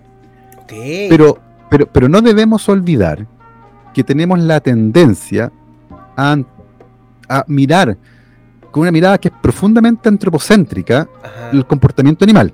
Entonces de repente alguien ve un caballo, claro, alguien ve un caballo con una lágrima y dice, oh, tiene pena. Dice, no, a lo mejor se le irritó el ojo. exactamente. Pero, pero tenemos los seres humanos la costumbre de ponernos en el centro de toda la interpretación del mundo. Entonces, si ven un animal con una lágrima, no es que esté triste. Oye, pero si yo veo un león que me va a poner, o un perro, ¿no? Los perros cuando se un perro callejero que, se estresa, les ves las facciones y sabes si el perro está, está enojado, ¿no? Y son formas de comunicarse que uno aprenda a reconocerla. Y, no reconocerla puede ser peligroso. Pues un perro te está mirando y levanta acá, ¿cierto? El labio superior y, te muestra los dientes y, gruñe y tú te acercas a hacerle cariño, eres un bruto, ¿cierto? Eh, ¿Cómo no reconociste todos los signos de que un perro está estresado y te va a atacar? Te crees eh, muy César Millán. Claro, no, pues, no somos todos domadores de perros, entonces eh, hay que, y eso uno lo aprende, y, los perros se comunican, y efectivamente un perrito, y de hecho en términos evolutivos es precioso porque hace poco vi un estudio que analizaba la estructura del ojo en los perros. Y hay una cosa bien particular en la mirada de los perros que no tienen otros animales, que es la esclerótica blanca, la porción blanca del ojo. Oh, que, los, que, los perros es visible y que permite imitar a la mirada humana. Es más, la mirada de un perro es más parecida a la mirada humana que la mirada de cualquier otro animal, porque predomina muchas veces la esclerótica blanca y la pupila de color. Y, los perros han aprendido a, eh, a, mirar de cierta forma y comunicarse usando esa forma de mirar y nosotros al mismo tiempo nos conmovemos con esa mirada. Bueno, el, perro es una creación humana. El perro es una creación humana, sí. animal doméstico por excelencia. Primer animal doméstico de la historia. Si en este planeta no existieran humanos, tampoco habría perros. Ajá. Y mucho menos Pox. Ahí. Y mucho menos Pox, que, que, a esta altura, que a esta altura están un poco prohibidos porque son, son razas que lo pasan muy mal toda su vida. Crueldad animal y oh, ya la última, la última pregunta, antes de que nos vayamos a hablar más de perros y cosas así. ¿Por qué nos reímos y, cuando ah. algo nos, o sea, cuando nos causa gracia, cuando... Eh, porque supongo que también esto es un, es un trait de evolutivo.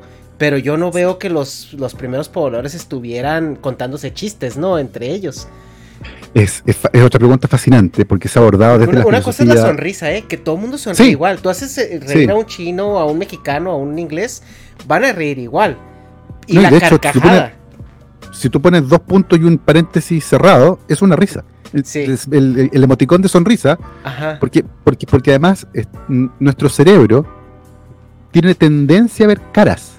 Eh, la pareidolia, ¿cierto? Este fenómeno de ver caras en caja, en objetos, porque porque evolutivamente es mucho mejor confundir a una roca con una cara que no ver una, no ver una cara real. De nuevo, tiene una función que es adaptativa. Entonces es importante eso. Pero por otra parte está la risa que, que ha sido estudiada desde la filosofía, la psicología, la biología. Y es fascinante. Eh, esa capacidad de reírnos y de reírse finalmente es una forma de comunicación. Eh, y si tú tienes que dar una charla y haces reír al público, te estás comunicando con ellos. Están, están pensando, cuando alguien se ríe de un chiste, tú sabes que está pensando lo mismo que tú. Lograste que pensara aquello. Ahora, ¿por qué produce risa eso? Y hay muchas hipótesis al respecto. Una de esas tiene que ver con que se genera una incongruencia que es revelada. Y cuando se rompe la incongruencia, uno se ríe. Y ese, sería como el remate del chiste. Sí, el momento de eh, ruptura de atención, ¿no? Claro, exactamente. los griegos pensaban que no, que, básicamente era una, que uno se reía de las desgracias. Eh, de hecho, hay un, viejo, hay un viejo eh, un dicho en el, humor que dice: el humor es tragedia más tiempo. O sea, una tragedia, cuando pasa suficiente tiempo, ya te puedes reír de ella. Y yo diría que es una de las primeras teorías del humor. Hoy, día hay teorías que son un poco más complejas que tienen que ver con esta, con esta suerte de incongruencia que se produce en el relato y cuando se rompe esa incongruencia, cuando finalmente se revela el chiste, eso es lo que, esa, liberación de tensión, esa es la que produce el humor, eh, entendido con esta carcajada que además nos permite comunicarnos. Eh, y de hecho, mucha gente se ríe sin entender el chiste, porque todos están riendo y sencillamente te ríes porque todo el mundo se rió y tú no quieres ser distinto, quieres pertenecer a ese grupo. Entonces finalmente se convierte también en una herramienta que permite generar eh, grupos más cohesionados. Sí. No sé, yo tengo una teoría que la primera risa se esbozó allá en, la época de los cazadores cuando pensaron que que el mamut se había comido a Trucutru y de repente Trucutru se levantó de la pila de, de, popó ah. del mamut y todos empecé, no sé, o sea, porque es un, es un sentimiento muy visceral, ¿no? O sea, te sale de la boca del estómago la carcajada, ¿no? Y por eso las, carcajadas falsas son fáciles de reconocer también. Ajá. Claro. Probablemente fue así la primera carcajada. Eh, pensar que se había muerto este sujeto y sale, ¿cierto? De ahí eso produce, se libera esa tensión y eso produce risa. Sí, siempre va a ser muy interesante la conexión fisiológica a las reacciones a emociones, ¿no? Pero es, es, muy extraño eh, ver cómo generalmente nosotros reaccionamos de la misma manera como especie, ¿no? A, algo gracioso dependiendo del humor, dependiendo de la risa. Siempre la risa es igual, la carcajada es igual, llorar es igual, es, es algo muy raro, pero ya, ya esperaremos un libro, ¿no? De, de Gabo Tuitero que, lo explique. esperemos, esperemos. Pues Gabo, eh, te agradezco mucho tu, tiempo. Este, no, encantado. Eh, sé que tienes una agenda muy apretada y, de verdad eh, siempre no es, un placer hablar contigo. Algo, no sé, que quieras anunciar o que quieras platicar o que quieras... No sé si vas a salir de Chile en, en, sí, gira o de, algo, hecho, tu libro? Voy primero a agradecer la conversación, como siempre, tremendamente entretenida. Y voy a ir a México. Voy a ir a, Guadalajara, a la Feria Internacional del Libro de Guadalajara, que es la Feria Internacional del Libro más importante de América en, castellano. Y voy a estar allá em, a fines de noviembre y principios de diciembre. Tengo varias actividades programadas. Así que será un placer estar por primera vez en tierras mexicanas compartiendo con el público de Guadalajara Hice un viaje muy anhelado porque me habían invitado antes y por pandemia no pude ir. Se canceló los eventos presenciales. Pero ahora cuando volvió la presencialidad se acordaron de mí, así que me volvieron a invitar. Así que estaré encantado de estar en Guadalajara entre el 30 de noviembre y el 5 de diciembre. Es la Feria Internacional del Libro que me tiene muy, muy ilusionado porque es un evento al que le tengo muchísimas ganas hace mucho tiempo. Así que muy pronto estaré por México, en Guadalajara. ¿Tu primera vez en México? Mi primera vez en México. Me imagino que vas a tener guías excepcionales. Pero si no, te voy a contactar con alguien para que te lleve a comer. Eso, eso es lo que. Fíjate que en mi agenda está uno, ciencia, dos, comida. Es, es que tienes que ir, o sea, yo siendo mexicano, cada vez que regreso a mi México es, ok, comer y ver gente y cruzo una con la otra, ¿eh? Tengo que ver a este número de personas, tengo que comer en este número de lugares, haces tu, tu cruce ahí en donde, los ves. vamos, vamos a hablar entonces. pues muchas gracias a todos los que están aquí. Pues eh, sigan a, a Gabo Twitter en todas sus redes. Su podcast, La Ciencia Pop, ya está en YouTube también, ¿verdad? Eh, algunas cosas estuvieron en YouTube, pero la verdad no, no, soy, no soy un gran productor de contenido en YouTube. Eh, pero sí el podcast que anda muy, muy, muy bien. La Ciencia Pop. Y bueno, todos los libros de Gabriel León están también en Amazon, los encuentran en plataformas digitales por si los quieren leer y comentarlos, por supuesto, siempre encantado. Y arroba, como decías tú, arroba Gabo Tuitero, tanto en Twitter como en Instagram. Y pues ahí la dejamos muchachos. Muchas gracias a todos y pues nos vemos en la siguiente. Encantadísimo. Cuídense que estén bien, que la ciencia los acompañe.